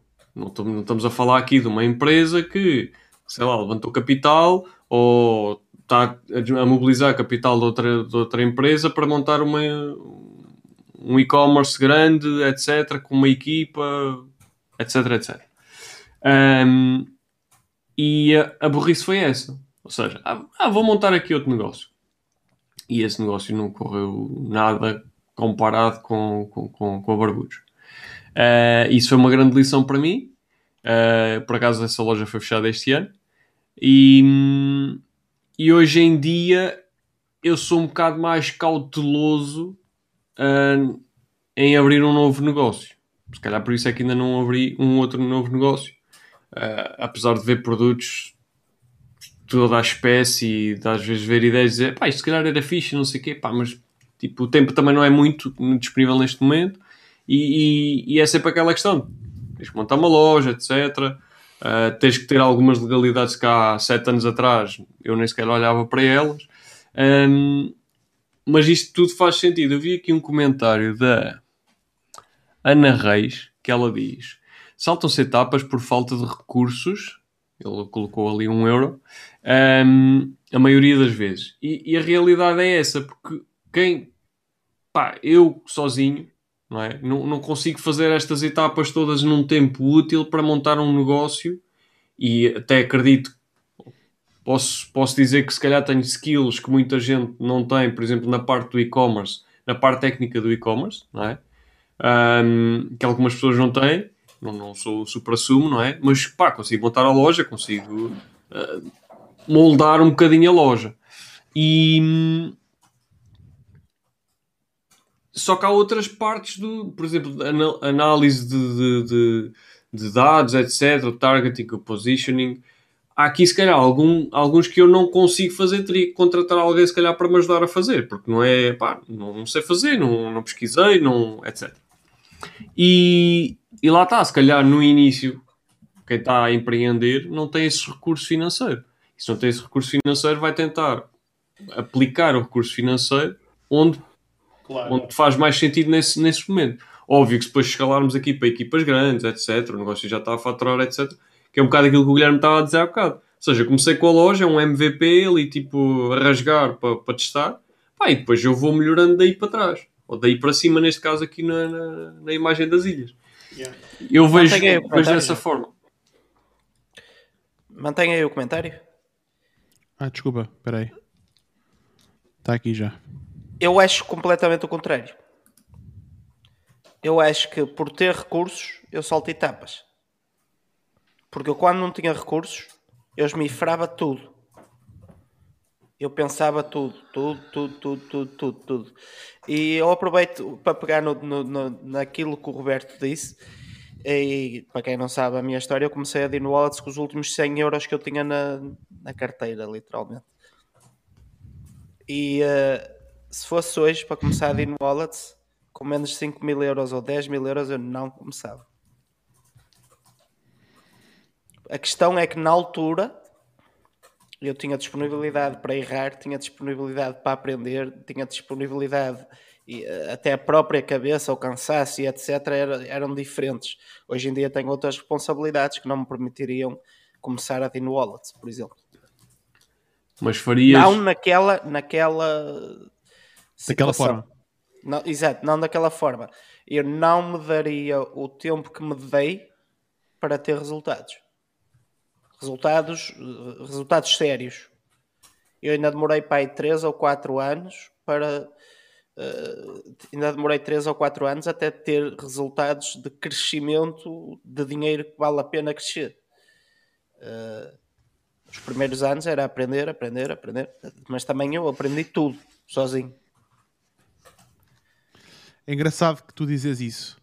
Um, eu sinto isso e sinto que nós, à medida que vamos, nós quando começamos, uh, nós temos muita, não como é que se diz em português, naivete. Não é? Somos é, ingenuidade. Somos na ingenuidade, somos ingênuos a começar, não é? E, e é por isso que muitas vezes tomamos a decisão de começar. A gente não sabe, pá, como não sabe, não sabe o quão difícil é que é, pá, o que interessa é começar e bora lá e estamos motivados. Temos tempo, temos, uh, pá, não precisamos de, temos menos responsabilidades do dia a dia. Acreditamos e... muito nas nossas ideias porque ainda não sabemos Exato. a merda que vem por aí. tipo, Exato. há constrangimentos que tu tens hoje por causa da experiência que tens. Sim, temos limitações. Coisa... Sim, tu impões limitações porque já sabes que há, há, coisas que não vão funcionar. Que se, que se calhar já Mas é uma limitação que até pode funcionar. Claro, claro, porque é, é a tal questão do, do, do naif quando tu és Exato. tu mandas-te a tudo. E isso é Exato. bom, atenção, não, não é, não é E é aí que eu quero chegar. Isso é uma má. cena extremamente boa que nós, uh, com a experiência, vamos, vamos perdendo de alguma forma. Uh, vamos ir perdendo a capacidade, não é a capacidade, mas a vontade de, epá, espera lá, então, mas como é que a vontade de ser principiante novamente? Porque, porque já passámos por isso e sabemos o quão difícil, muitas vezes, e o trabalho que isso dá. Um, e por isso é que eu queria dizer, tipo, ok, tu não começarias com mínimo 5 mil euros, mas, e eu também, pá, muitas coisas também digo tu mesmo, um, mas também se calhar nós, uh, é importante, se queremos evoluir como seres humanos, profissionais, etc., é importante nós forçarmos a colocar numa posição de um, onde eu sou aprendiz novamente, onde eu vou errar novamente, não ter a vergonha de errar. Por exemplo, eu tenho amigos meus, pá, que os gajos em cripto são grandes máquinas mesmo. Pá, digo-te mesmo, eu não percebo metade do que eles dizem, ok? Não percebo, consigo perceber o conceito, mas há cenas que os gajos falam que eu não percebo um cu do que eles estão a dizer, ok?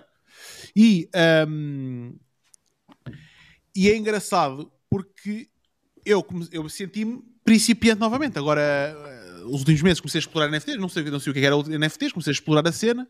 Pá, o que é que são NFTs? Qual é que é a cultura? A malta fala, vai pá, este grupo tem alfa, o outro não tem alfa. E eu, falo que merda é essa? Meu alfa? Faço fui fazer Google.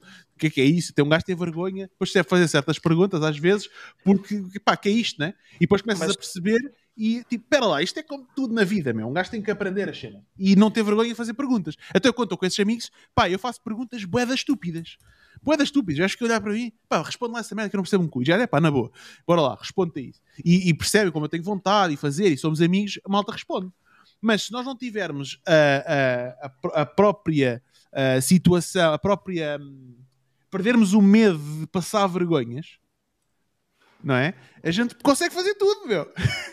Não, mas a, a, aqui a questão, Jorge, é que eu acho que estás a comparar dois mundos diferentes. Eu estou a falar no, no, sentido de voltares a fazer uma coisa que já fizeste, ou seja, num mercado onde tu estás, onde tu, tu aprendeste durante muitos anos e etc. Agora, quando vais para uma cena nova, é óbvio, tens começado da base, tentar perceber o que é que se, o que é que se passa, como é que, se, mas... como é que tu vais movimentar ali, uh, errar. Errar, vais, vais ter que errar sempre.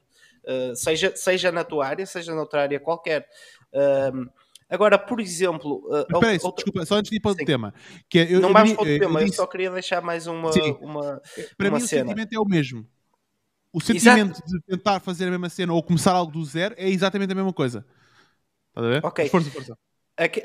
só para contextualizar, que acho que, acho que me falhou aqui uma frase que foi uh, a, a, cena que, que, eu, que eu disse quando comecei com o comentário que estava aí, que é, que é hoje em dia tu já, já, já, já tens recursos, tu há ferramentas que, que eu próprio criaria para mim que agora prefiro pagá-las.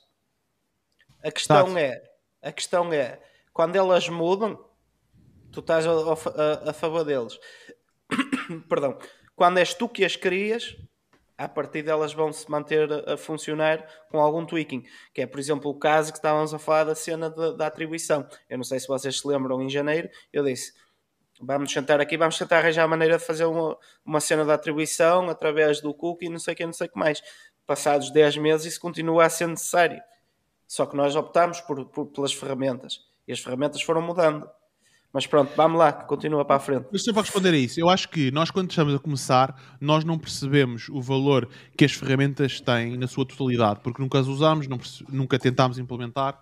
Eu hoje, muitas das coisas, eu prefiro comprar do que estar a, a criar do zero, porque eu percebo, consigo ter, fazer estimativas do trabalho que é que uma coisa vai dar, o quanto é que eu estou a perder se eu estou a dedicar a fazer aquilo em vez de estar a, a, a aplicar o meu tempo noutras coisas, e muitas vezes é mais fácil comprar e pagar aquela ferramenta e pagar aquilo ao mês, ou para comprar uma, whatever que seja, porque percebo hoje o valor que o tempo tem e percebo Sim. hoje que vou ganhar tempo, não é? Ou vou ganhar é dinheiro, óbvio. Vou... É óbvio que isto também não tem que ser uma bitola, não, não tem que ser para tudo, mas, mas claro. há casos específicos onde compensa-te seres tu a fazer não só a parte de tempo, é mais compensa-te muitas vezes pelo controle que tu tens de, daquilo que tu estás a criar ok? Uh, por exemplo, uh, eu, eu faço muito isto com plugins. Sempre posso evitar um plugin que eu veja que a parte de código que me vai dar trabalho fazer, mas que vai ficar mais limpo, vai ficar mais rápido o site, eu prefiro perder o tempo.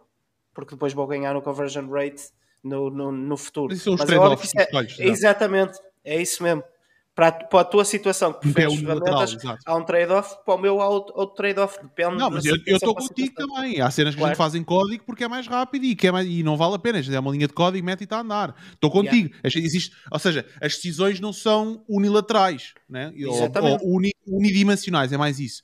Existe, são multidimensionais com consequências e até Tens consequências secundárias. Né? Acabas por ter que pesar uh, Exato. uma coisa e a outra. O que, o que é que te vai trazer mais resultado versus pagares alguma solução ou alguém fazer essa solução do que perderes eh, sete dias a fazer uma coisa com uma pessoa pagas-lhe uma hora de trabalho e ela faz isso, não é? Um... Mas depois quando queres fazer tweaking estás dependente dessa pessoa. Epá, sim, mas se calhar o que já ganhaste com isso compensa pagar claro, para ela resolver. A questão depois é um bocado o posicionamento, onde é que já estás, onde é que estás a querer chegar. Eu, eu no Exato. início nunca iria pagar, como já paguei, alterações de, de, ou criação de plugins, por exemplo. Já paguei alguém para criar um plugin específico para uma solução que eu queria. Porque nessa altura era possível financeiramente fazê-lo e porque fazia sentido para mim, que era uma solução que ia trazer para o, para o meu cliente e, e, foi bastante usada na altura. Um, mas obviamente depende do, do estágio onde estamos. Um, em, em, relação ali à questão do, do, do, do, budget ou dos recursos, epá, só, só para responder uh, àquilo que estávamos a falar, eu continuo a achar que a partir de um determinado patamar, eu acho que o nosso foco, deve, por exemplo, como o Jorge estava a referir há bocado, ele está, obviamente que ele começa a tentar passar para as ilhas mais altas é? Ou seja, começa a passar, em vez de estar tanto na execução, estar mais, se calhar, numa posição de, de decisão ou de trazer o know-how para dentro da equipa e, e a equipa implementar. É? Um, eu acho que temos que, mesmo não tendo equipa, acho que temos que. Eu acho que, eu, na minha ótica, devemos fazê-lo. Porque se nós formos a vida toda executores, eu lembro-me de uma história, já não sei quem é que contou, acho, acho que foi algum de vocês, que é tipo o canalizador. Eu, eu, eu sou canalizador e trabalho para o Guilherme. Não é? aprendi, a, aprendi a ser canalizador. Pá, eu e agora digo, não, diz? Eu não pago. e, agora, e agora eu digo assim: não, pá, eu já sei fazer isto, sou muito bom a fazer isto, vou abrir uma empresa. Não é? E eu vou abrir uma empresa e vou fazer o serviço de canalizador. Eu não vou exponenciar o meu negócio. Porquê? Porque eu vou ser sempre eu a executar. Então eu não me desdobro mais do que, do que as minhas 8 ou 10 horas de trabalho. Tu arranjas e... um trabalho pago por ti próprio. Exatamente. Ou seja, sou eu que faço X horas de trabalho, ganho X e não sai dali. Não sai do mesmo. Ou seja, se eu começar a passar por uma. Pá, agora meto mais um gajo. Este gajo vai aprender comigo. Este... Pá, o gajo um dia pode abrir a empresa dele. Pode, mas não interessa. Neste momento está a trabalhar comigo e está a desmultiplicar o meu tempo. Certo? Portanto, eu já posso, se calhar, uh, passar para uma posição não totalmente de uh, estratégia, mas um pouco mais de estratégia e execução. E, e depois vamos, vamos galopando estes, um, estes passos. A questão de, de teres mais dinheiro, se calhar não fazes, ou se tens mais dinheiro fazes, eh, estes passos todos, etc. Isto, já vai muito. Pá, eu, por exemplo, quando abri a minha segunda loja, foi um ano depois de, de abrir a primeira, tinha mais recursos e não fiz nada disto. Pá, depois é aquilo que nós vamos pesar na balança, o que é que me faz mais sentido fazer ou não. Porque se calhar ali, no, naquele momento, e, e, depois também depende das fases em que estamos. Na altura tinha um emprego e fazia isto em part-time. Hoje em dia já é um bocadinho diferente, ou não, pá, depois depende em que estágio é que estamos. Mas para mim, eu se calhar montei a loja em dois ou três dias, como estávamos a falar no início, não é? Que já, já tinha o conhecimento para fazer mais rapidamente, meter as fotos de produto, etc, etc, montar a loja, criar páginas, fazer anúncios, que era uma coisa que já estava habituado a fazer. Se calhar, em vez de ter perdido uma semana ou duas ou um mês a fazer pesquisa toda, marketing não sei o quê, estratégia e posicionamento, etc. Não, cheguei ali, montei a loja, fiz o MVP, pá, funciona ou não funciona? Não, não funciona, fechou. Pá, isso depois depende muito, o que, é que, o que é que para mim vai roubar mais tempo? É montar a loja, perceber a vender ao, para o cliente se isto funciona ou não? Ou é consumir pá, não, vou dizer um mês. Imaginemos que eu demoro meio, duas semanas a fazer uma loja e demoro um mês a fazer toda a parte de, de, de pesquisa, etc. O que é que me compensa mais? É montar a loja em duas semanas e seguir e testar? Ou é fazer toda, toda a pesquisa e, e, depois, e depois aí decidir se põe a loja no ar ou não?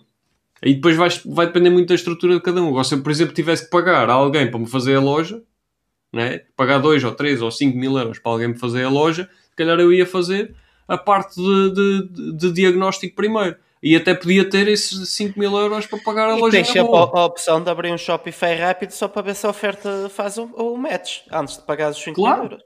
Exatamente. Exatamente. Podes, muitos dropshippers começam por aí, abrem lojas em Shopify, Shopkit, etc, etc. Eu porque não têm que... o conhecimento e seguem.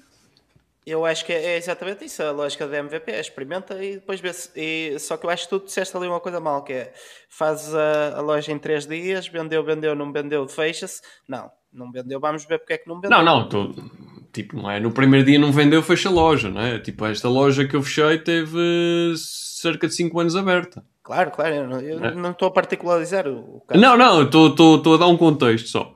Uh, não, não de fechares logo, obviamente estás a outras, coisas, fazes anúncios, vês até como é, que o, como é o comportamento do cliente para aquele segmento, que era um nicho completamente diferente. Um, mas depois também, por exemplo, na Barbudos eu analisei a minha concorrência inicialmente, antes de montar a loja.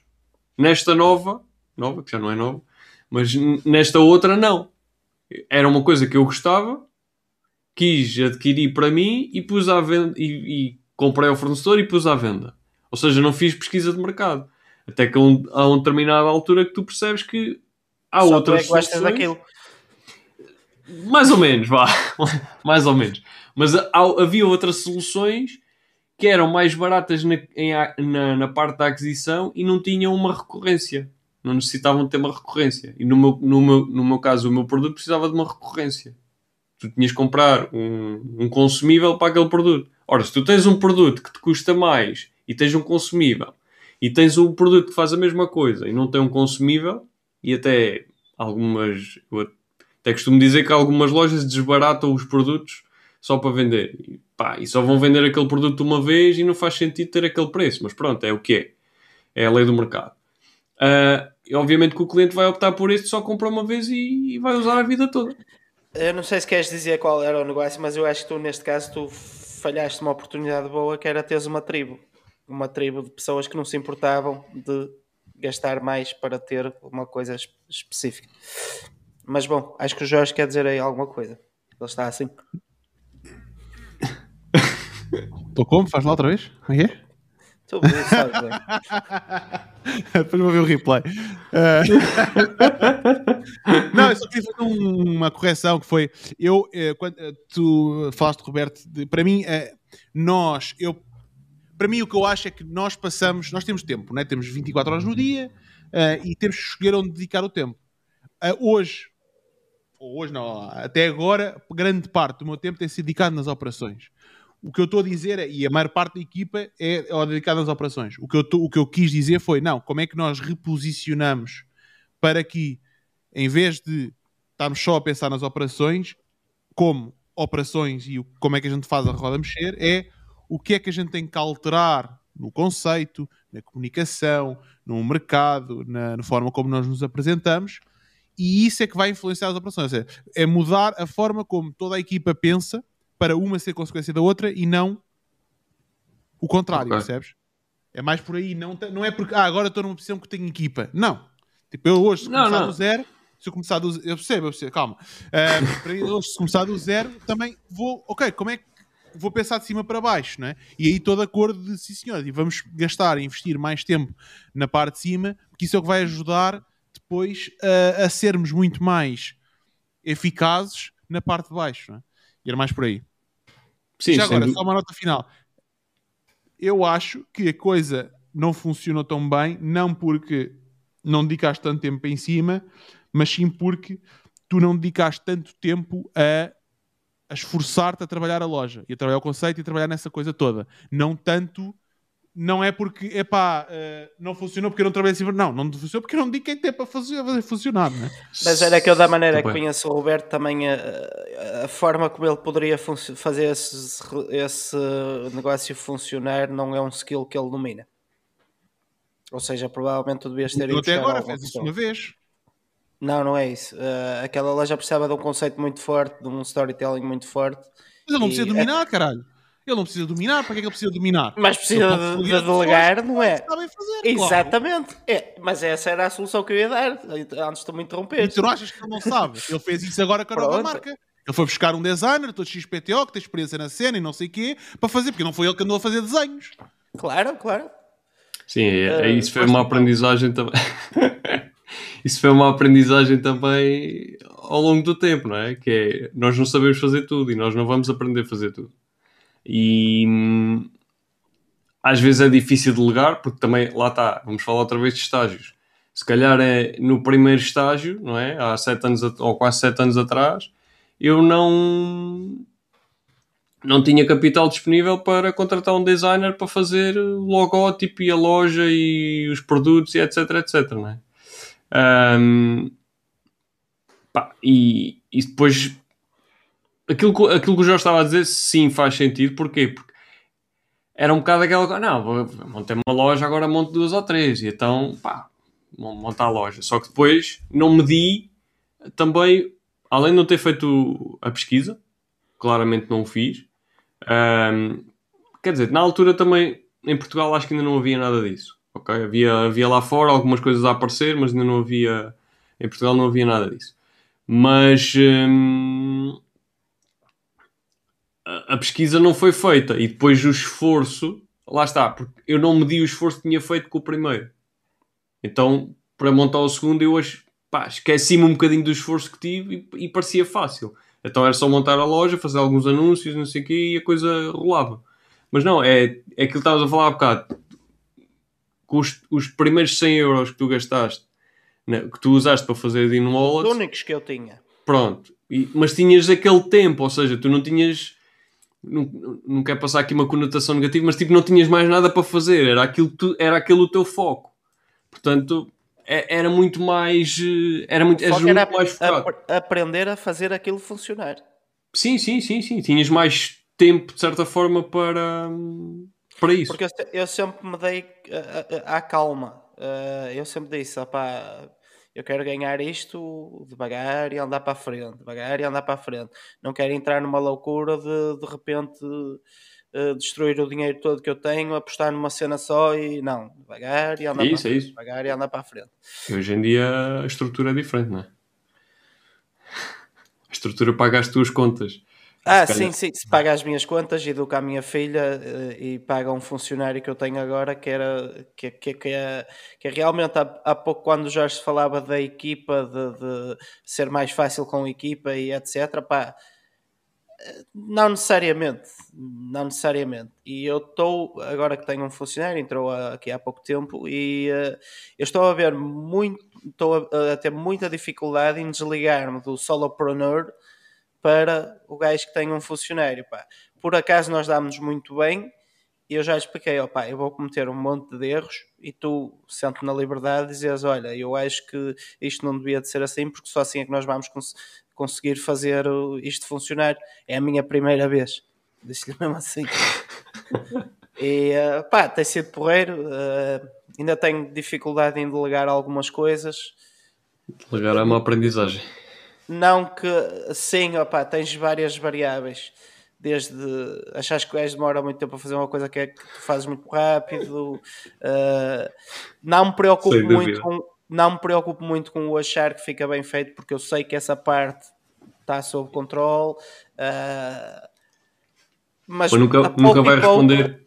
A pouco e pouco, diariamente, eu, eu, eu noto que diariamente eu vou me libertando de algumas coisas e vou dando mais, vou dando menos. Pá, faz parte do, do, da aprendizagem. Mas neste caso, tanto está ele a aprender a trabalhar, como estou eu a aprender a, a, a dar trabalho, no fundo. Sim, sim, Pá, sim acredito que daqui a seis meses essa barreira está completamente ultrapassada. E, e pronto. Boa cena.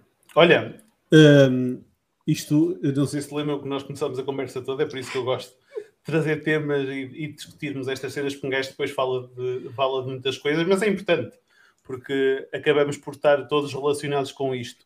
Mas eu queria só fazer um paralelismo que é assim, para todos os efeitos, vocês têm todos os negócios que são mais assentes no e-commerce, eu agora até queria fazer um bocadinho o paralelismo da imagem, por exemplo, com o meu negócio. Muitas vezes as pessoas olham para isto de forma estanque e eu queria até demonstrar que isto não é propriamente uma fórmula estanque, muito pelo contrário, deve ser uma coisa que uma pessoa deve olhar para isto, tentar perceber onde é que se insere e aí sim fazer as devidas iterações. E vou-vos dar o meu exemplo. Eu, na fase em que estou neste momento, eu estou maioritariamente, eu trabalho quase como solopreneur, digamos assim, trabalho no meu próprio negócio, apesar de também fazer serviço para outros, mas isso aí já passo ao lado, mas também faz parte disto e já vou explicar porquê. Eu passo a maioria, a, a maioria do tempo na parte da estratégia e da execução. Mas eu passo muito mais tempo na execução do que na estratégia. E o que é que eu quero dizer com isto? O meu objetivo, se calhar no futuro, é arranjar alguém que me tire a parte da execução para eu me focar mais na estratégia. Porque a nível de organização e a nível de prioridade e de importância para o overall picture, para, para the big picture, para, para a coisa no geral, a estratégia acaba por ser mais importante. Além disso, permite-me dedicar a coisas que me geram maior retorno, porque tendo uma estratégia bem delineada e tendo o negócio bem estudado, acaba por me gerar mais retorno do que propriamente a parte da operacionalização, que se calhar mais pessoas podem fazer, já tendo a estrutura e a estratégia bem montada de trás. Mas eu agora quero dizer isto, que é, eu estou na fase que estou mais de operações, mas estou a começar a subir também, não só para mim, mas também para os meus clientes, para os ajudar também a definirem as suas próprias estratégias e também a perceberem e a fazerem um diagnóstico de onde se posicionam no mercado. Mas agora vou fazer ao contrário. Eu, se fosse a começar hoje, se calhar fazia isto de forma diferente. Porquê? Porque eu, quando comecei a fazer isto, eu não sabia muito bem o que é que estava a fazer na medida em que eu queria era clientes. Neste momento eu já penso ao contrário. Independentemente dos clientes que eu tenho, gosto muito deles e quero mantê-los e quero continuar a trabalhar com eles. Eu, se neste momento fosse a começar de início, se calhar focava-me num nicho específico. Porquê? Porque, olhando aqui para o Marketing Land outra vez, nós temos a parte de diagnóstico, em que vemos a parte da Market Orientation e depois a parte da pesquisa de mercado. Eu, se tiver e se me focar como Media Buyer, por exemplo, em geração de leads para um nicho super específico, eu, o trabalho que eu estou a fazer para um cliente, a nível de pesquisa de mercado e de entendimento do mercado, eu posso alavancá-lo várias vezes sem ter que dispor de outro tipo de recursos, nomeadamente ter mais mão de obra a, a, à frente, certo? A nível de estratégia, apesar de cada negócio ter a sua estratégia individual e ser diferente para cada um, é muito mais fácil eu perceber, conhecendo já o mercado de base, conseguir definir muito mais rapidamente uma estratégia e se calhar em vez de trabalhar com 5 ou 6 clientes, se calhar consigo trabalhar com 10, 15, 20 clientes. O que é que eu quero dizer com isto? Eu sozinho, João, conseguiria alavancar muito mais o meu tempo e se calhar aumentar muito mais o meu rendimento trabalhando nesse conceito. Daí também seria importante olhar para este marketing land aqui. E mesmo que depois quisesse alavancar, lá está, a parte operacional, eu conseguiria arranjar mais pessoas para desenvolverem a parte operacional e dedicava-me só à parte da estratégia. O que é que eu quero dizer com isto? Independentemente de uma pessoa estar a começar ou de uma pessoa já estar envolvida no mercado, isto acaba por ser importante. Uma pessoa tem que perceber se tem que andar para cima nas ilhas, onde é que está a passar mais tempo e em que ilhas é que tem que começar a passar mais tempo. E era um bocado mais isto que eu queria passar com esta imagem. E acho que nós todos, enquanto donos de negócios, em fases diferentes que estamos, temos que perceber onde é que passamos mais tempo, em que ilha é que passamos mais tempo, se é na parte da ilha da, do, da pesquisa de mercado, se é na parte entre a estratégia e a execução, não é? E aí percebemos, ok, eu se calhar tenho que passar mais tempo na outra ilha ou nas outras ilhas e se calhar tenho que começar a passar mais tempo a fazer outras coisas. Ou seja, ninguém está errado, estamos todos certos, a única coisa é que temos que perceber quais são as nossas. Uh, mesma palavra em inglês, uh, inequities, que é onde é que estão as nossas ineficácias, digamos assim, e tentar trabalhá-las de forma a conseguirmos otimizar o trabalho no futuro. Salve suplinar. Pina, o que é que te está a impedir neste momento de fazer essa transição? Um, opa, algumas coisas. Uma é. Pá, eu prezo muitos clientes que tenho e não quero deixar de trabalhar com os clientes que tenho. Ponto número um. Depois, varia muito o tipo de negócio, porque, por exemplo, eu estava-te a dar o exemplo, uma empresa que faz geração de leads e, ou, ou um media buyer que se dedica única e exclusivamente à geração de leads, a nível de trabalho não tem comparação com, por exemplo, um media buyer que se dedica a e-commerce. E, por exemplo, se calhar... Tu fazes os dois. Eu faço os dois.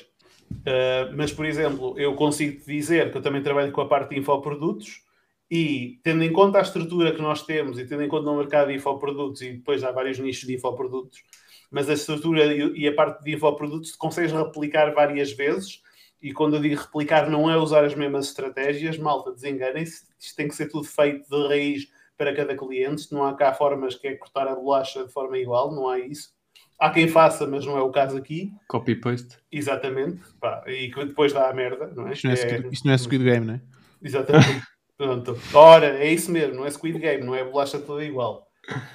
Um, mas isto depois tem a ver também com uma questão de, pá, de gosto com o que tu estás a fazer. Eu, na altura, eu se fosse a começar hoje, se calhar começaria por aí, por uma questão de eu, João, na fase em que estou, que não quero não quero ter tipo empregados, não quero construir uma empresa com vários trabalhadores a meu cargo e tudo mais. Não há nada de errado nisso, simplesmente sou eu que não me revejo nesse modelo para já. Posso até mudar de ideias radicalmente mais tarde.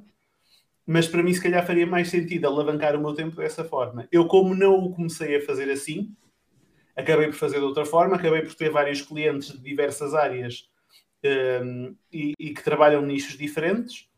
Também, também é bom para mim porque me acaba por ensinar e acaba por me dar muita informação. E eu, se calhar, não conseguia ter este nível de discernimento se tivesse só trabalhado com um tipo de clientes. Um, ou seja, eu não vejo isto como necessariamente mau, vejo isto como uma aprendizagem, mas se calhar num modelo em que eu depois queira evoluir mais tarde, se calhar sim, poderei focar-me num determinado nicho e ter pessoas que, por exemplo, me ajudam, se calhar naqueles nichos que não são tão. Como é que eu ia dizer? Não fazem tanto. Podes não e não trabalhares com eles.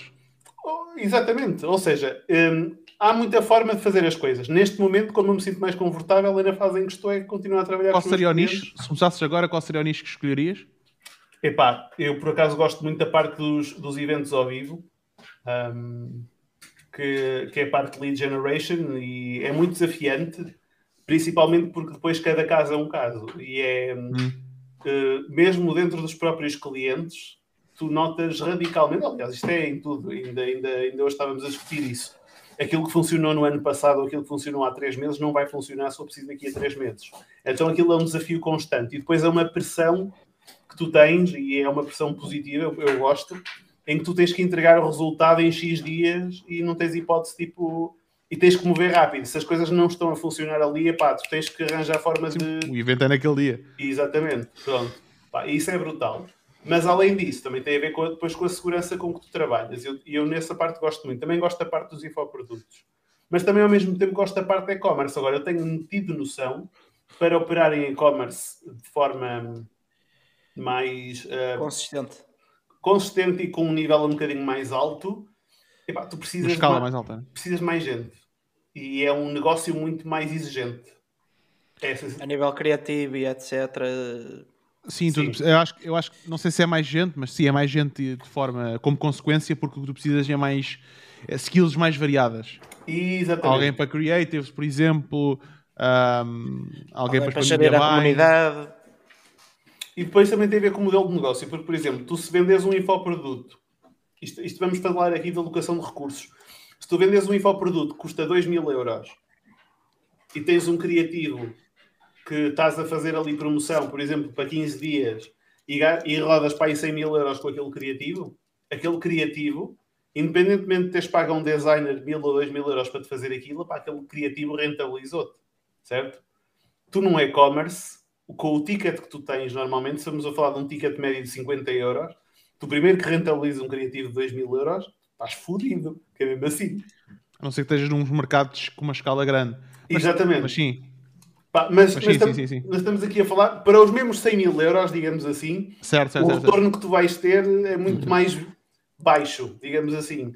A cost of goods, a equipa, tu, tu sabes, não é? Aliás, vocês três sabem, são donos de e-commerce. Eu vou dizer, se calhar, uma das maiores bacuradas que já se disse neste marketing e cenas, mas eu acho que vendes um infoproduto muito mais no texto e, na, na e na, na, na, descrição e etc. do que propriamente um produto um produto é mais, vendes mais no visual. Tens uma grande diferença. Não estás a dizer grande asneira, ó, Nunes. A diferença do e-commerce é que o e-commerce é, na maioria, e tendo em conta a maioria do ticket, obviamente que há e-commerce que, que foge desta, desta consideração que eu vou fazer. O e-commerce é mais uma venda de impulso. Um infoproduto não é.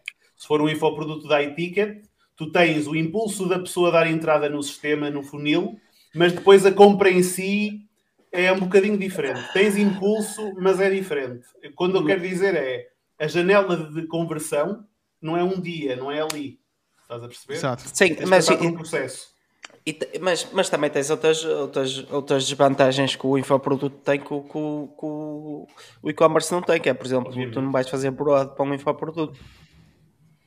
É... Podes fazer? Depende. Podes fazer, mas mas a probabilidade. Pina não pode revelar todos os seus segredos. Pronto, aqui. mas a probabilidade. Tem que ir guardando alguns para depois, senão. Mas a probabilidade, a probabilidade de tu conseguires vender eh, uma merda qualquer num um produto qualquer, do mais simples que seja, sei lá, uma caneta XPTO, um Spycam, não sei, num, num public broad, ou um produto, um infoproduto, por exemplo, para imobiliário, Deixa, ah, deixa só, opina, pera, pera. Deixa-me dizer o meu take e tu depois fazes aqui o. Ok. Um, o árbitro da cena. Eu acho que é até ao contrário, ao Guilherme. Porque o infoproduto número um, as margens são muito melhores. É isso okay? que dizer. Um, depois, tipicamente, se passa, há infoprodutos de alto valor, ok?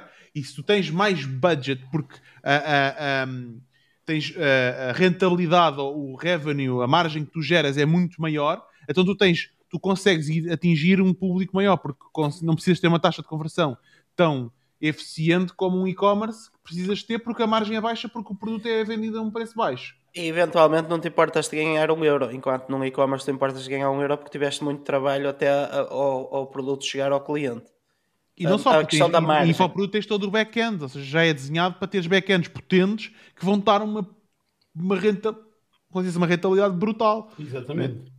E, okay. não, e, e, é muito mais analítico, é muito mais, tu já sabes que podes pagar até X e, e se pagares até X está tudo bem que é sempre lucro. E, tem, e tens aquela questão, por exemplo, eh, e o, o Jorge estava a dizer, e tu também estavas a dizer de certa forma, que é, por exemplo, um e-commerce, o teu back-end não é nada mais nada menos que, de certa forma, salvo raras exceções, volto a dizer, os produtos que tu já tens. E muitas vezes nem os vendes outra vez, não é?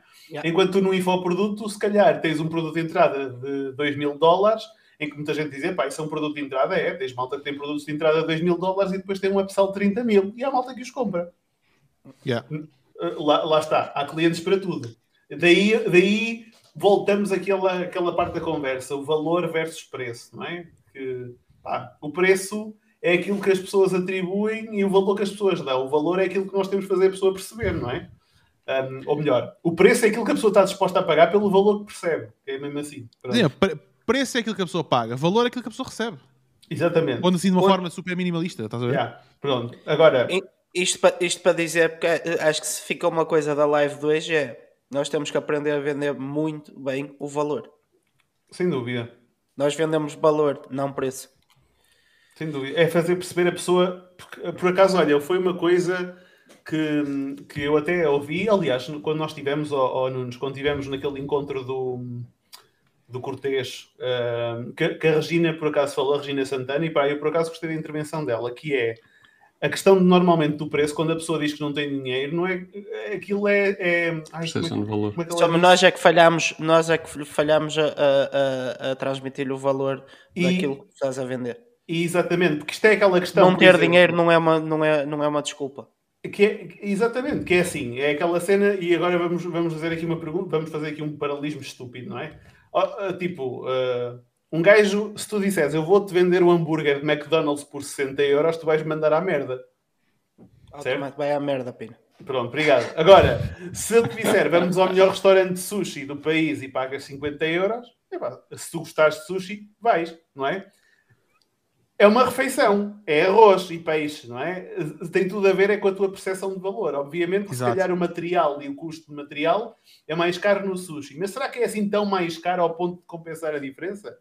Se fores a um restaurante estrela Michelin, vais pagar se calhar 150 euros por menu de degustação. Será que estão lá 150 euros em produtos? Epá. Não, mas se calhar o, o, dinheiro que ele gastou a testar, a otimizar, a testar, a otimizar até ter a, a, Sem dúvida. a, a estrela Michelin, estás mas... tu agora a pagá-lo. Mas o, pois, mas o que ele está a entregar não se calhar custa tanto como o hambúrguer do McDonald's. Mas agora quero fazer este paralelismo. Agora quero fazer este paralelismo. Tu valorizas isso, eu valorizo isso, o Roberto valoriza isso, o Jorge valoriza isso. Mas eu garanto que há muita malta que diz: epá, o quê? Comer aquela, aquele Nikito? Porra, eu quero é comer um Bem bife bom. daqueles 10 euros que isso é que me enche, isso é que me enche o bandulho.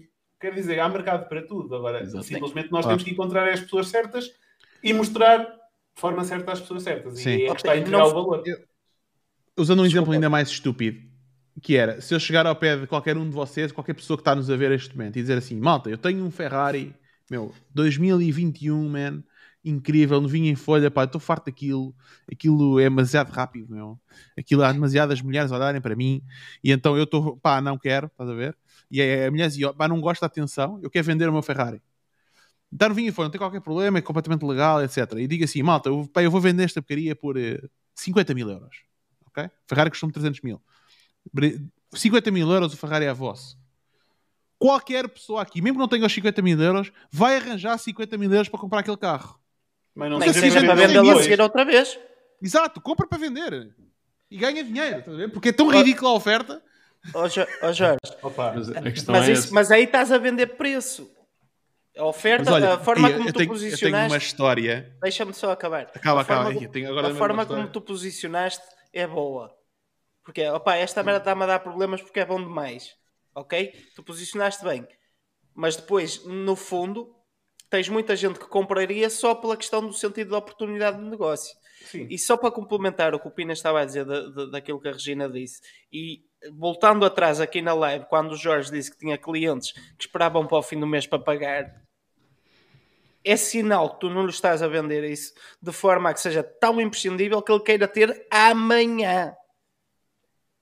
Que ele queira Maybe. pagar o mais rápido possível para ter aquilo amanhã, até, até pagar os portos mais eu, caros. Eu vejo isso de outra forma, mais. que é aquela pessoa está disposta a manter ali a encomenda que eu quero tanto isto que eu já sei que quando chegar o fim do mês o dinheiro que eu tiver é para pagar aquilo. Por acaso é uma encomenda de 500 euros. Pois. É uma encomenda de 500 euros, ok? Por acaso. E, um, e, e pá, é possível, não é? Por acaso não tenho, não tenho crédito na loja. Se calhar, se eu tivesse crédito na loja, a pessoa vai tipo, não, não, eu tenho que comprar isto já yeah. e compra crédito e faz, estás a ver? Yeah. É mais rápido, mais satisfatório. Yeah. A história que eu quero contar é engraçada. Eu não vou dizer quem é que foi. Foi com uma pessoa que eu conheço, eu estava com essa pessoa, estávamos em Barcelona, e essa pessoa tem um Rolex e um, um pá, que custa 20 ou 30 mil euros, um bocado assim. Um, E o que é que essa pessoa pôs-se a fazer? Pôs-se a vender o Rolex na rua por, uh, penso que foi 20 euros. E toda a gente dizia que não, que não queria. O Rolex verdadeiro, genuíno, pá, na cena, toda a gente dizia que não. Desconfiavam. As pessoas desconfiavam, tipo, epá, não, o quê? Não, epá, epá não, quer, não quer saber, tchau, tchau, tchau. Até que houve um gajo que parou, epá, ok, posso ver, posso.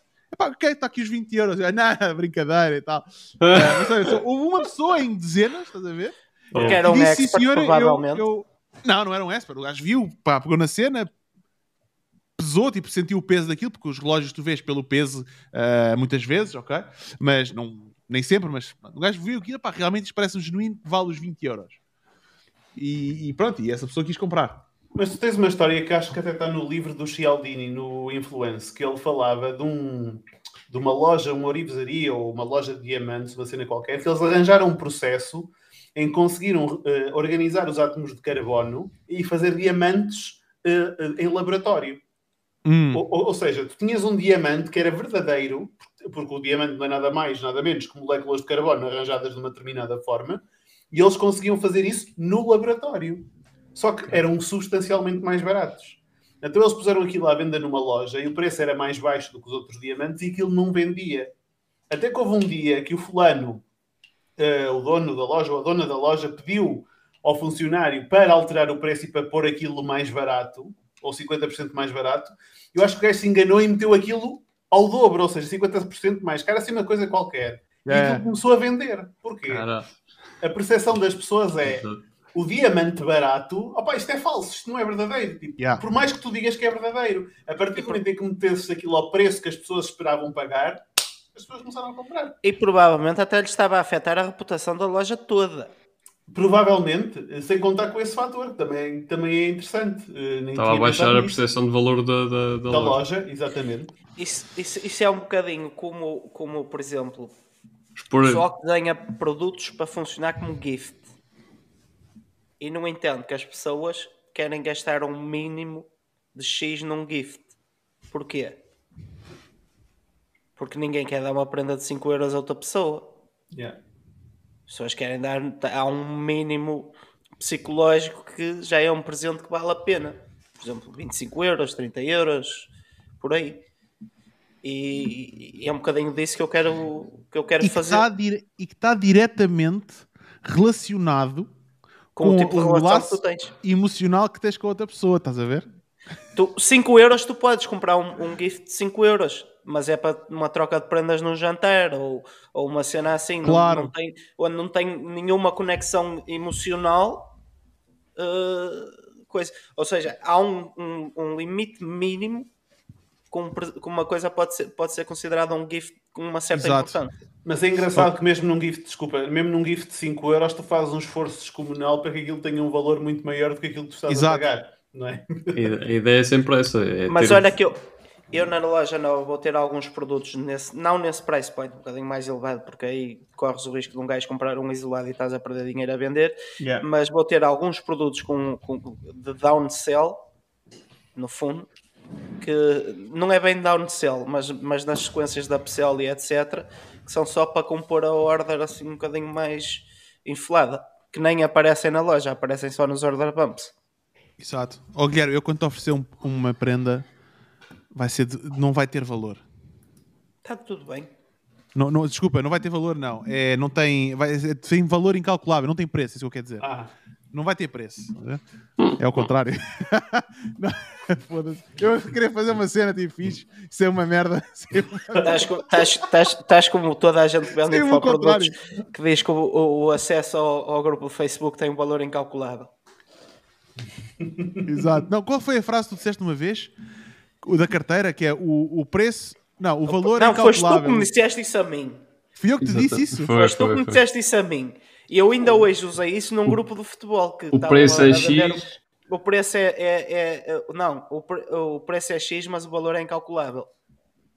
Não, Exato. Uh, não, não, o valor é incalculável, mas o preço é 25 Não é incalculável, o valor é imenso, imenso. O valor é imenso, mas o preço é, é 25 euros. Hoje aqui no grupo de futebol... Isso foi numa live privada um gajo disse para, para, lhes, para, para lhes pagarem a, as, as t-shirts e um chegou lá e escreveu valor. Eu, é, pá, é, eu, eu prefiro que me peçam preço. Agora, valor essa merda deixa-me tolo quando aparece o comentário do valor. Preco. Então o gajo escreveu valor e eu, o valor é imenso, o preço já não te sei dizer porque não sou eu que estou a vender. Ainda por cima. oh, que caraças. Mas pronto. Estás a ver? Eu estou a educar passivamente as pessoas a não ir ao, ao, aos comentários dos outros e dizer valor. Exato, exato. Olha, só uma pergunta antes de fecharmos. Não sei se a Ana Reis ainda está aí. Oh, Ana, ainda estás aí? Isto tem um pequeno delay.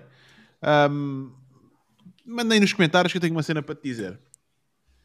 Manda aí se estás aí ou não. Porque... Oh, está aí, Ana. ok, boa. Uh, respondendo aqui à Ana. Ok. Respondendo aqui à Ana.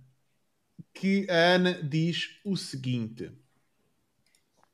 Eu adoro a Ana. A Ana tem sido pá, uma pessoa incrível aqui a, a participar e com intervenções muito interessantes. Ana diz: muitas pessoas têm ideias fantásticas e são empreendedoras e querem montar negócios, mas não têm essa capacidade de aprendizagem e não são one-man show.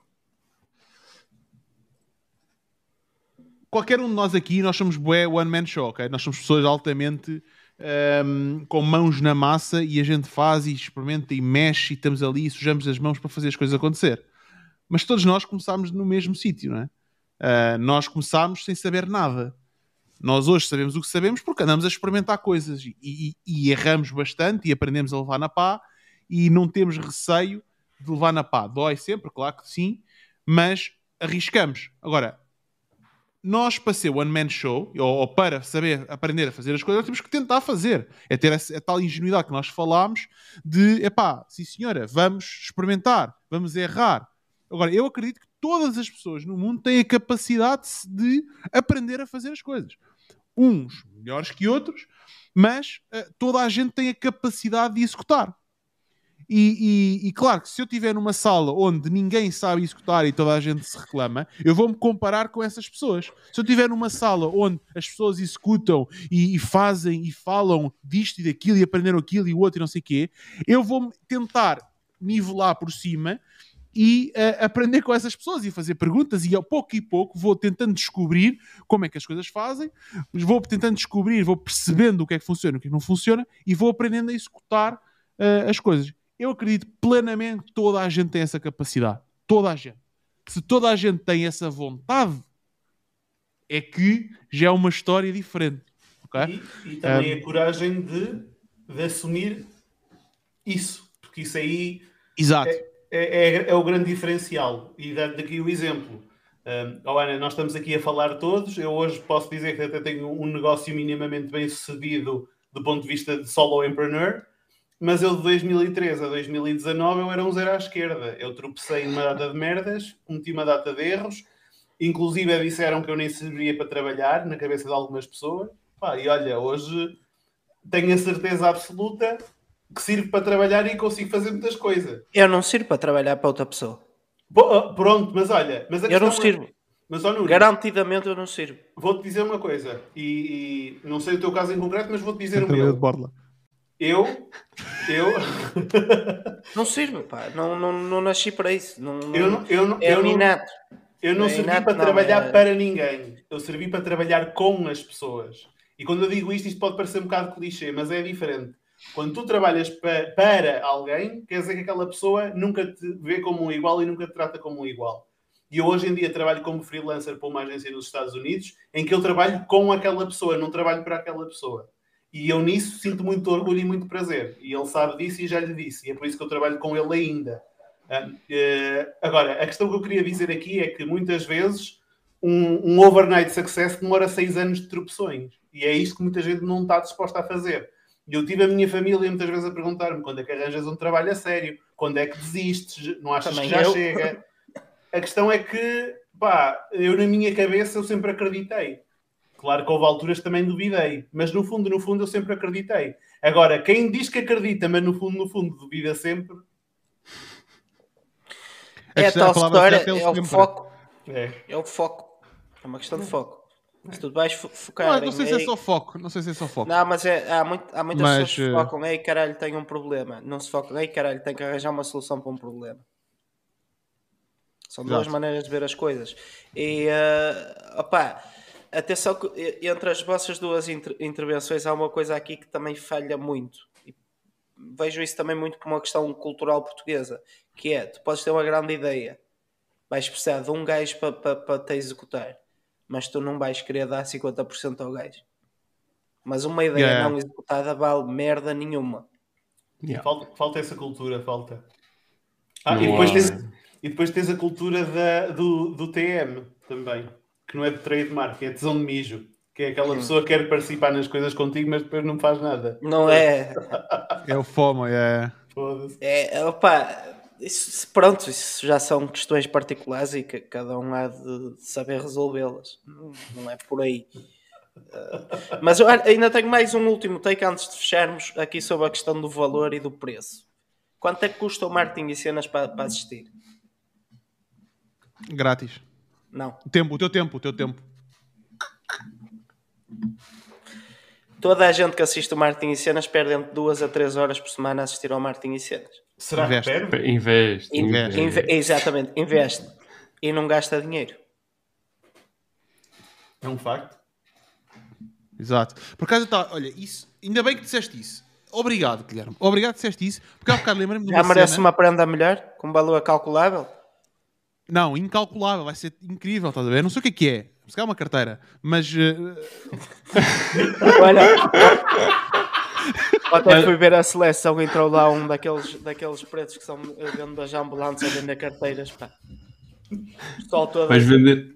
Dá o gajo a vender carteiras e um chega lá, mostra-lhe uma dinola e o gajo diz: oh, Isso, isso não vale merda nenhuma.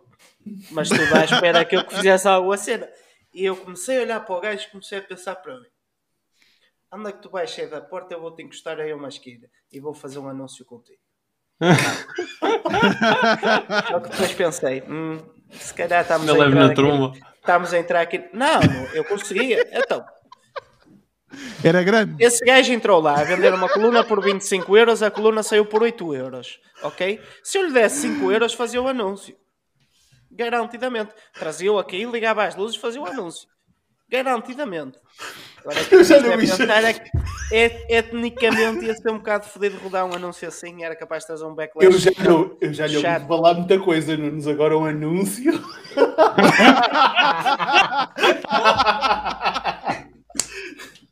Ai, cara. Casting couch, casting Tu não percebeste a oportunidade que eu perdi. Estou a brincar contigo, eu percebi, eu percebi. Ai, opa. Oh, oh Jorge, mas não podes oferecer uma carteira a um carteirista, meu, senão fone. um carteirista? Ai, que Estás fedido, ó Jorge. Essa é boa, essa é boa. Mas ias não, a dizer, vai. Não, eu pensei, comecei a imaginar as cenas graficamente, não é? Em que tu tens. Um, eu tentava quase fazer um desenho aqui, mas tu tens, imagina, daqui, imagina, daqui, aqui, ok? tu tens, por exemplo, o, o, o custo de fabrico, não é? Em que tu tens a, a, fábrica que ganha e a diferença entre o custo dos materiais e mão de obra e aquilo que o preço vende é o ganho que uh, a, a fábrica ganha, por exemplo. Depois, daqui até aqui, tu tens uh, uh, todos os teus custos de, da empresa e tal, e fabrico, e desenhar o produto e tal, o teu custo de, que a fábrica te vende, até o preço em que tu vendes o, o, o produto ao teu cliente. E depois, daqui aqui, né, Ganha o Facebook o e o Google. o cliente paga. Não, isto está aqui. Daqui a aqui é aquilo que o cliente paga versus aquilo que o cliente recebe, né? Só que a maior parte das empresas, quando estamos a pensar em produto, só pensa até aqui.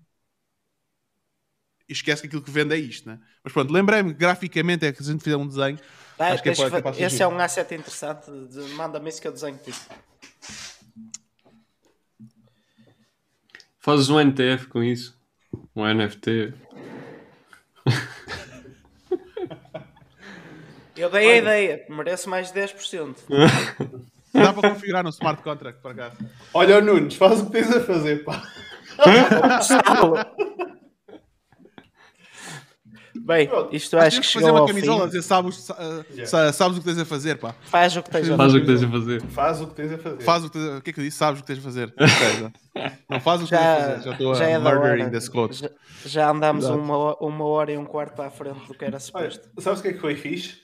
Basicamente, isto nós tivemos, independentemente e não, e não tirando valor às pessoas que, que tiveram connosco até agora, nós tivemos aqui os quatro a discutir exatamente como discutíamos quando estávamos offline que isso, isso foi das coisas que soube muito bem. Não é que os outros episódios não tenham sabido bem, mas é sempre bom voltar ao início e lá está, mais uma vez, andar para cima e para baixo nas ilhas, sejam elas quais forem, sejam do marketing ou sejam nas ilhas da, da, da vida. Da, da vida da eu, eu vou fazer aqui uma proposta. Eu lembro-me que no, no final do, do no, na semana a seguir ao Natal do ano passado, nós reunimos assim no Zoom e começámos a fazer as projeções para 2021. Eu ia propor no, no marketing e cenas. No marketing e cenas do, do, do, dessa semana. Vamos lá ver o que é que correu bem e o que é que correu mal. Mas foi dezembro ou foi janeiro? Foi em dezembro. Foi a seguir Epá, ao, não sei se quando, ter fechou, agenda, man. quando fechou o Natal. Ah, quando fechou o Natal. Não, nós não fizemos live nessa altura. Não, nós fizemos entre nós, entre nós ah, ah, ah private. Não me lembro. Não, fizemos Eu acho que a bem ou a mal nós ano. fomos lá quase todos ter. Não da melhor forma, não da pior não, forma. Não, falhei totalmente, falhámos totalmente. E podemos falar todos. sobre isso, podemos falar sobre isso. Yeah. Um, é, e pronto, este ano foi super atípico, esquece. Este ano. Este ano não, foi só levar na. fazer live agora, mano. Temos que reservar para. para... Não, não, não, mas tipo, só, só o comentário final. Este ano não, não, não tem nada a ver com as projeções. Nada, nada, ah, nada. Eu. Posso dizer, eu posso dizer que fiquei é. Se quiserem saber mais, vejam o episódio. Exato. Malta, para a semana temos uma live. Para agora, quem está aqui ainda a ver espetáculo, justo para vocês, vocês são brutais, por isso vão ter direito a saber quem é que vamos anunciar para a semana. Vai ser o Guilherme Andrada. Pá, ele é uma pessoa que eu conheço, pá, incrível. O que é que ele faz? O negócio dele é trazer empresas, e-commerce, marcas do Brasil e vendê-las em marketplaces pela Europa toda. Então eles trazem, importam os produtos, têm um armazém em Portugal e mandam para todo o lado. Acho que vai ser um episódio bastante interessante também. Ele tem uma história muito fixe de transformação até da empresa da família e tudo lá no Brasil e depois veio para Portugal. E uh, pá, é uma pessoa excelente e hum, ficam já a saber quem é na live da próxima semana. Vai ser sexta-feira, não é?